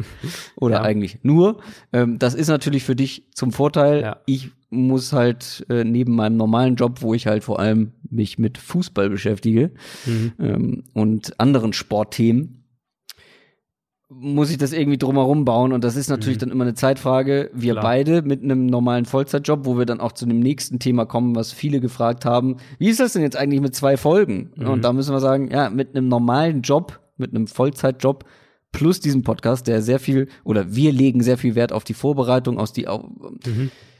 auf die ausführliche Vorbereitung, dass wir halt auch wirklich irgendwie mit mit Fakten ähm, argumentieren können das dauert halt alles so seine Zeit und ich muss ganz ehrlich für meinen Teil gestehen, das war jetzt, ähm, ich hatte ja vorher auch nur quasi einen Teilzeitjob plus Studium und so weiter. Da war ja, das alles etwas ja. entspannter. Da habe ich noch auch freiberuflich gearbeitet. Jahr ja noch äh, vor den Umständen genau. her ganz, ganz anders als dieses Jahr.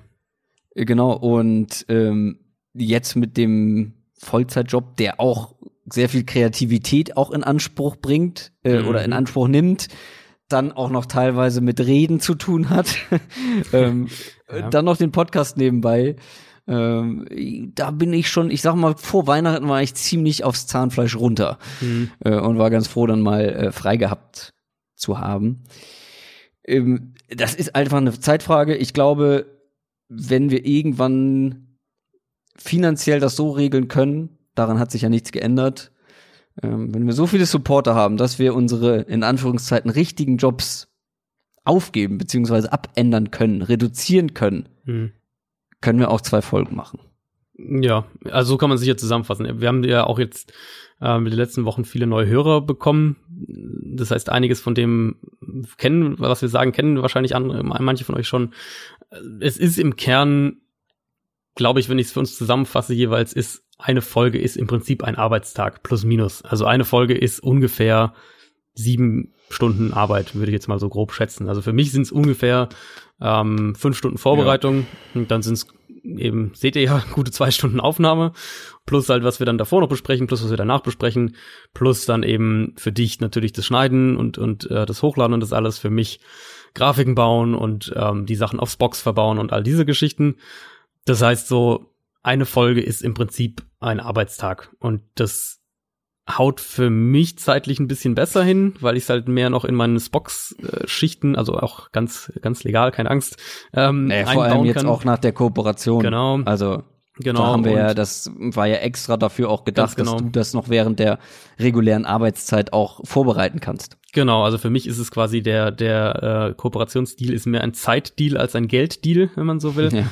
Und klar, aber für dich ist es natürlich eine, eine Herausforderung ähm, dahingehend, dass es eben alles extra ja. ist, was die Zeit angeht. Und jetzt so im Moment. Und, und das Ding halt, ist halt auch, ja. äh, was man nicht unterschätzen darf, die Sonntagabende und die Spiele gucken, die man Sonntagabend nicht mehr schafft. Also es gab mhm, teilweise klar. schon manchmal klar. das Gefühl, oh, ob jetzt dieses mittelklassige Team gegen das andere mittelklassige Team nochmal in aller Ausführlichkeit angucken will. Ich weiß nicht, aber ich habe dann halt auch den Anspruch an mich und diesen Podcast, mhm. mir nicht die Highlights oder so anzugucken, weil damit kann ich nicht arbeiten. Da habe ich dann keine ja. richtige Meinung zu, ja, äh, ja. zu den Teams und deswegen habe ich den Anspruch dann halt auch eben alle Spiele zu gucken.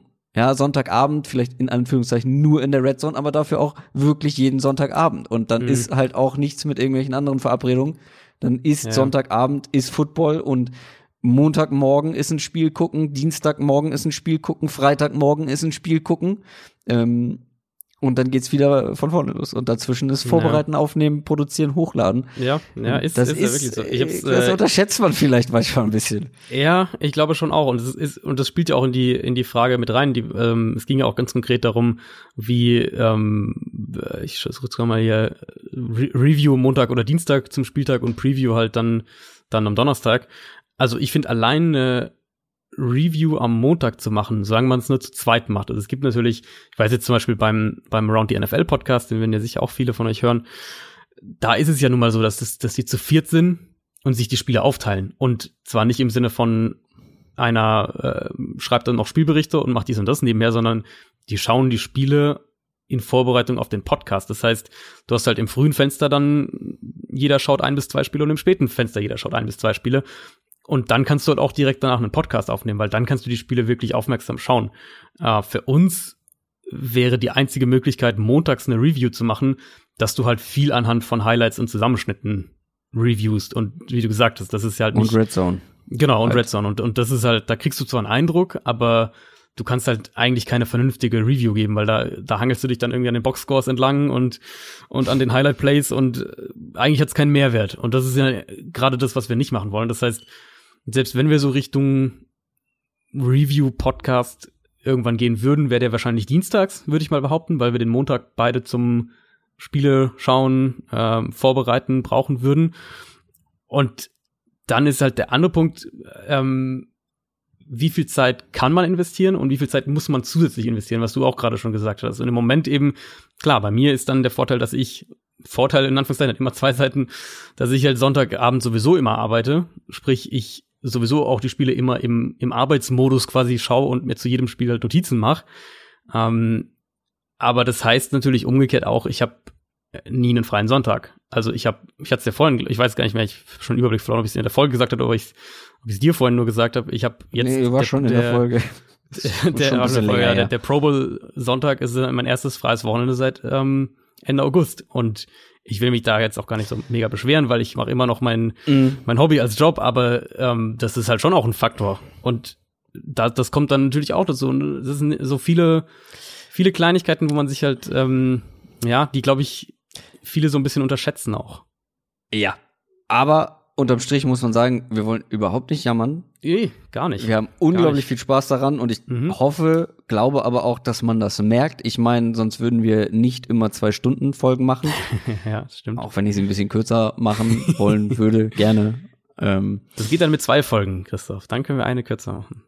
Ja, ich weiß noch nicht, ob wir dann auch kürzer werden letztendlich. Ja, naja, das ist ein anderes Thema, aber wie gesagt, also wir machen das super gerne, wir haben da unglaublich viel Spaß dran, sonst würden mhm. wir es auch eben nicht oder ich für meinen Teil neben dem normalen Job machen. Ja. Ähm, ja. Das ist wirklich wie ein, ja, es ist ja mehr als ein Hobby, weil sehr viel Zeit dafür drauf geht. Aber das tun wir gerne und da kommen wir dann auch zum, zu einer dritten Frage, wie zufrieden wir dann eigentlich mit der Entwicklung des Podcasts sind ähm, und wie unsere Pläne für die Zukunft sind. Also da haben wir jetzt schon zum Teil drüber gesprochen, aber natürlich sind wir sehr, sehr glücklich und sehr zufrieden, mhm. wie sich das Ganze entwickelt hat. Das sagen wir auch zwischendurch immer mal wieder an so kleinen Meilensteinen, die wir für uns erreicht haben. Dann haben wir es vorhin schon angesprochen, diese Kooperation mit The Zone und Spox ist wirklich unterm Strich für uns einfach nur großartig, weil, und das war ja auch das, was wir gesagt hatten, für uns geht es darum, die Reichweite zu vergrößern. Wir wollen genau. so viele Hörer natürlich wie möglich haben, weil ähm, je mehr, also je mehr Hörer du hast, desto mehr Spaß macht es, desto mehr kannst du auch in, in Interaktion treten. Und wir haben durch diese Kooperation unsere Reichweite enorm vergrößert. Mhm. Viel, viel mehr Hörer als noch davor. Liegt natürlich auch vor allem daran, dass wir auf das Box Homepage mehrere Tage mhm. in der Woche prominent eingebunden sind. Ähm, da haben wir die Hörerzahl, ich glaube, verdreifacht fast. Ich weiß nicht, ob es ganz so viel ist, aber verdoppelt müsste hinkommen. Der ja. verdoppelt auf jeden Fall. Mhm. Aber ich glaube sogar noch ein bisschen mehr. Kann gut sein, ja. Kann gut sein. Dann haben wir, dann haben wir noch so ein paar Sachen halt wie den Shop äh, ins Leben gerufen. Wir, äh, Social Media wächst über mhm. alle Kanäle. Ähm, neues Logo jetzt dieses Jahr. Also es gibt so viele Entwicklungen, das gibt nie Stillstand. Wir bekommen viel gutes Feedback von euch. Wir haben jetzt 1173 Supporter bei Patreon. Damit hätten wir, glaube ich, auch nicht so gerechnet nach. Nee, nee. Wie lange haben wir jetzt Patreon? Auch äh, anderthalb, ja, ein bisschen mehr als ein Jahr, glaube ich. Ja, bis, ja. Müsste ein bisschen mehr als ein Jahr sein, ja. Ähm, das ist super. Wie gesagt, das reicht noch nicht, um, um zu sagen, komm, scheiß auf die anderen Jobs, äh, damit finanzieren wir uns jetzt unser Leben. Das geht auf keinen Fall, noch lange nicht. Aber es ist natürlich, es entwickelt sich einfach alles großartig und deswegen machen wir das auch so super gerne. Genau, ja, das, also das ist ja der sowieso der wichtigste Punkt. Äh, wir machen es super gerne und es macht uns viel Spaß. Es ist im Endeffekt ist es immer noch eine so, so quasi ein bezahltes, bezahltes Hobby, wenn man so will. Ähm, genau. Und wenn, genau, und, und die Frage ist dann eben, oder die Frage, die wir mit am häufigsten kriegen, ist eben, wann wir mehr draus machen noch. Und jetzt haben wir schon viel drüber gesprochen, was da alles mit dran hängt. Ich glaube, was auch noch ein Faktor ist, über den wir, oder ein Punkt ist, auch wenn wir so Richtung, Richtung Pläne für die Zukunft schauen, über den wir jetzt noch nicht so gesprochen haben, ist ähm, das Thema YouTube. Also wir mhm. wollen ja generell eigentlich noch, noch mehr auf YouTube auch machen. Was ich ja ganz oft kriege, sind eben Fragen in die Richtung so, so Taktikvideos, äh, Szenen mhm. besprechen. Da ist halt wirklich das Kernproblem Rechte. Ähm, die NFL ist sehr, sehr. Willkommen bei YouTube. Ja, und, und, und bei der NFL auch. Die NFL ist extrem streng, was, ähm, was Bildrechte angeht, was Videorechte angeht. Ich weiß, es gibt einige YouTuber, die das machen, die damit arbeiten. Die bewegen sich entweder in einem Graubereich, also sind so semi-legal oder sind halt tatsächlich illegal, aber es wurde noch nicht entdeckt. Oder es gibt einige, die halt so quasi die NFL akzeptiert es oder lässt es durchgehen, Geschichten am Laufen haben. Ähm, das ist ein schwieriges Pflaster mit, mit solchen, also mit, mit Videorechten da wirklich durchzukommen. Aber was wir ja auch trotzdem noch mehr machen können, ist ja mit, mit anderen Mitteln auf YouTube arbeiten. Und das ist vielleicht so was, was wir auch, sagen wir jetzt mal, perspektivisch für 2020 ähm, ins Auge gefasst haben, was du ja auch vor allem ins Auge gefasst hast. Ja, Thema YouTube ist ja im letzten Jahr auch schon sehr prägnant gewesen hm. in meinem beruflichen Leben. Ja. Ähm, ja, auf jeden Fall. Also wenn es irgendwann mal ähm, zeitlich möglich ist, Mhm. Wollen wir da auch mehr machen? Ähm, regelmäßig Bonusfolgen wird es natürlich auch in Zukunft geben. Also, mhm. wer uns supporten möchte, gerne www.downsettalk.de slash support. Da findet ihr eigentlich alles. Ich hoffe, wir konnten eure Fragen soweit so gut beantworten. Und jetzt zum Abschluss noch eine, die so ein schöner Ausklang ist für diese hm. Folge von Knallepit. Wo schaut und genießt ihr den Super Bowl? Nee, ich mache halt zuerst, weil meins ist, glaube ich, weniger, weniger schön als deins, weil ich arbeite bei Super Bowl. ähm, also ich werde dieses Jahr tatsächlich das Spiel ganz mal wieder ganz oldschool regulär ähm, für Spox begleiten. Also sprich auch bei Spox in München oder im Homeoffice? Äh, nee, im Homeoffice. Ganz äh, ganz entspannt im Homeoffice mit werde es analysieren und so weiter, was halt alles dann mit dazugehört, Nachberichte schreiben, diese Geschichten. Ähm, ja, aber da sind wir wieder beim Thema. Ich mache es äh, natürlich sehr, sehr gerne und ich äh, werde dafür bezahlt, den Super Bowl zu schauen, aber ich habe halt auch keinen freien Abend mit Chicken Wings und Bier, sondern werde das Spiel halt beruflich schauen. Ja. Ich werde den äh, nicht beruflich schauen, auch wenn ich den Podcast mittlerweile schon fast ein bisschen mehr als ein Hobby sehe, sondern so eine Art Nebenjob, mhm, weil mhm. ich kriege ja auch, also ich muss es jetzt quasi machen. Genau. Ja. Ähm, ich mache es natürlich super gerne, aber ich muss es jetzt auch äh, machen. Ich kann nicht einfach sagen, nö, pff, ich gucke jetzt mal keine Spiele und dann ich lasse Adrian mal machen. Das geht nicht so einfach, aber den Super Bowl äh, gucke ich privat. Ich weiß aber noch überhaupt nicht wo. Ich habe mich noch nicht hm. festgelegt. Ähm, ja. Hast du denn mehrere so mehrere Optionen? Weil da das ist bei mir schon auch immer so ein Thema. Es gibt nie, echt nicht. Also ich habe so ein paar wirklich auch Freunde im näheren Bekanntenkreis, die dann auch den Super Bowl schauen, aber irgendwie gibt's dann doch gar nicht so viele. Ja, dadurch, dass ich jetzt in einem Sportunternehmen arbeite, gibt's schon viele ja, Leute, die den ja, da, gut, gucken. So, ähm, ja. Und vielleicht werde ich dann auch mit denen. Es gibt im, äh, es gibt so eine Sportsbar im Marriott Hotel hier in München. Mhm, da war ich letzte ja. Woche auch Kenn für ich. ein Spiel. Das war ganz nett. Mhm. Kostet, mhm. glaube ich, aber irgendwie 40 Euro. Dann hast du zwar eine, eine Burger-Flatrate dabei, aber. Ja gut, aber isst du Burger für 40 Euro? ich glaube nicht. Und vor allem Getränke sind da, glaube ich, auch noch. Also, äh, ja. Muss ich mal schauen, was sich so ergibt. Ich werde schon irgendwo was machen. Ähm, ich habe jetzt seit über einem Monat keinen Tropfen Alkohol getrunken. Mm. Ich bin mal gespannt, wie das wird. ähm, Nicht, dass du in der Halbzeitpause einschläfst. Äh, ähm, muss ich mal gucken, ob ich da dann welchen trinke. Ähm, ob ich das wieder darf. Schauen wir mal. Chicken Wings gibt's wahrscheinlich genug. Hm. Keine Ahnung, wo ich den gucke, aber ich werde ihn genießen, weil das äh, auf den Super Bowl freue ich mich sehr. Mhm, ja. So, jetzt aber, huf, das war ja dann doch noch mal ausführlicher als gedacht. Wir sind weit über die zwei Stunden Marke hinaus. Wir wünschen euch eine wunderbare Woche. Mhm. Empfehlt Genießt diesen Podcast gerne weiter. Alle. Genießt den Pro Bowl, ja. ähm, folgt uns überall auf sämtlichen Social Media Kanälen. Instagram, Twitter, YouTube, wie ihr gehört habt, wird irgendwann früher oder später auch im Fokus stehen. Guckt auf unserer Homepage vorbei, im Shop, bei Patreon. Und dann hören wir uns mit einer vollgepackten, sehr ausführlichen Super Bowl Preview kommende Woche wieder. Macht's gut. Tschüss. Ciao, ciao.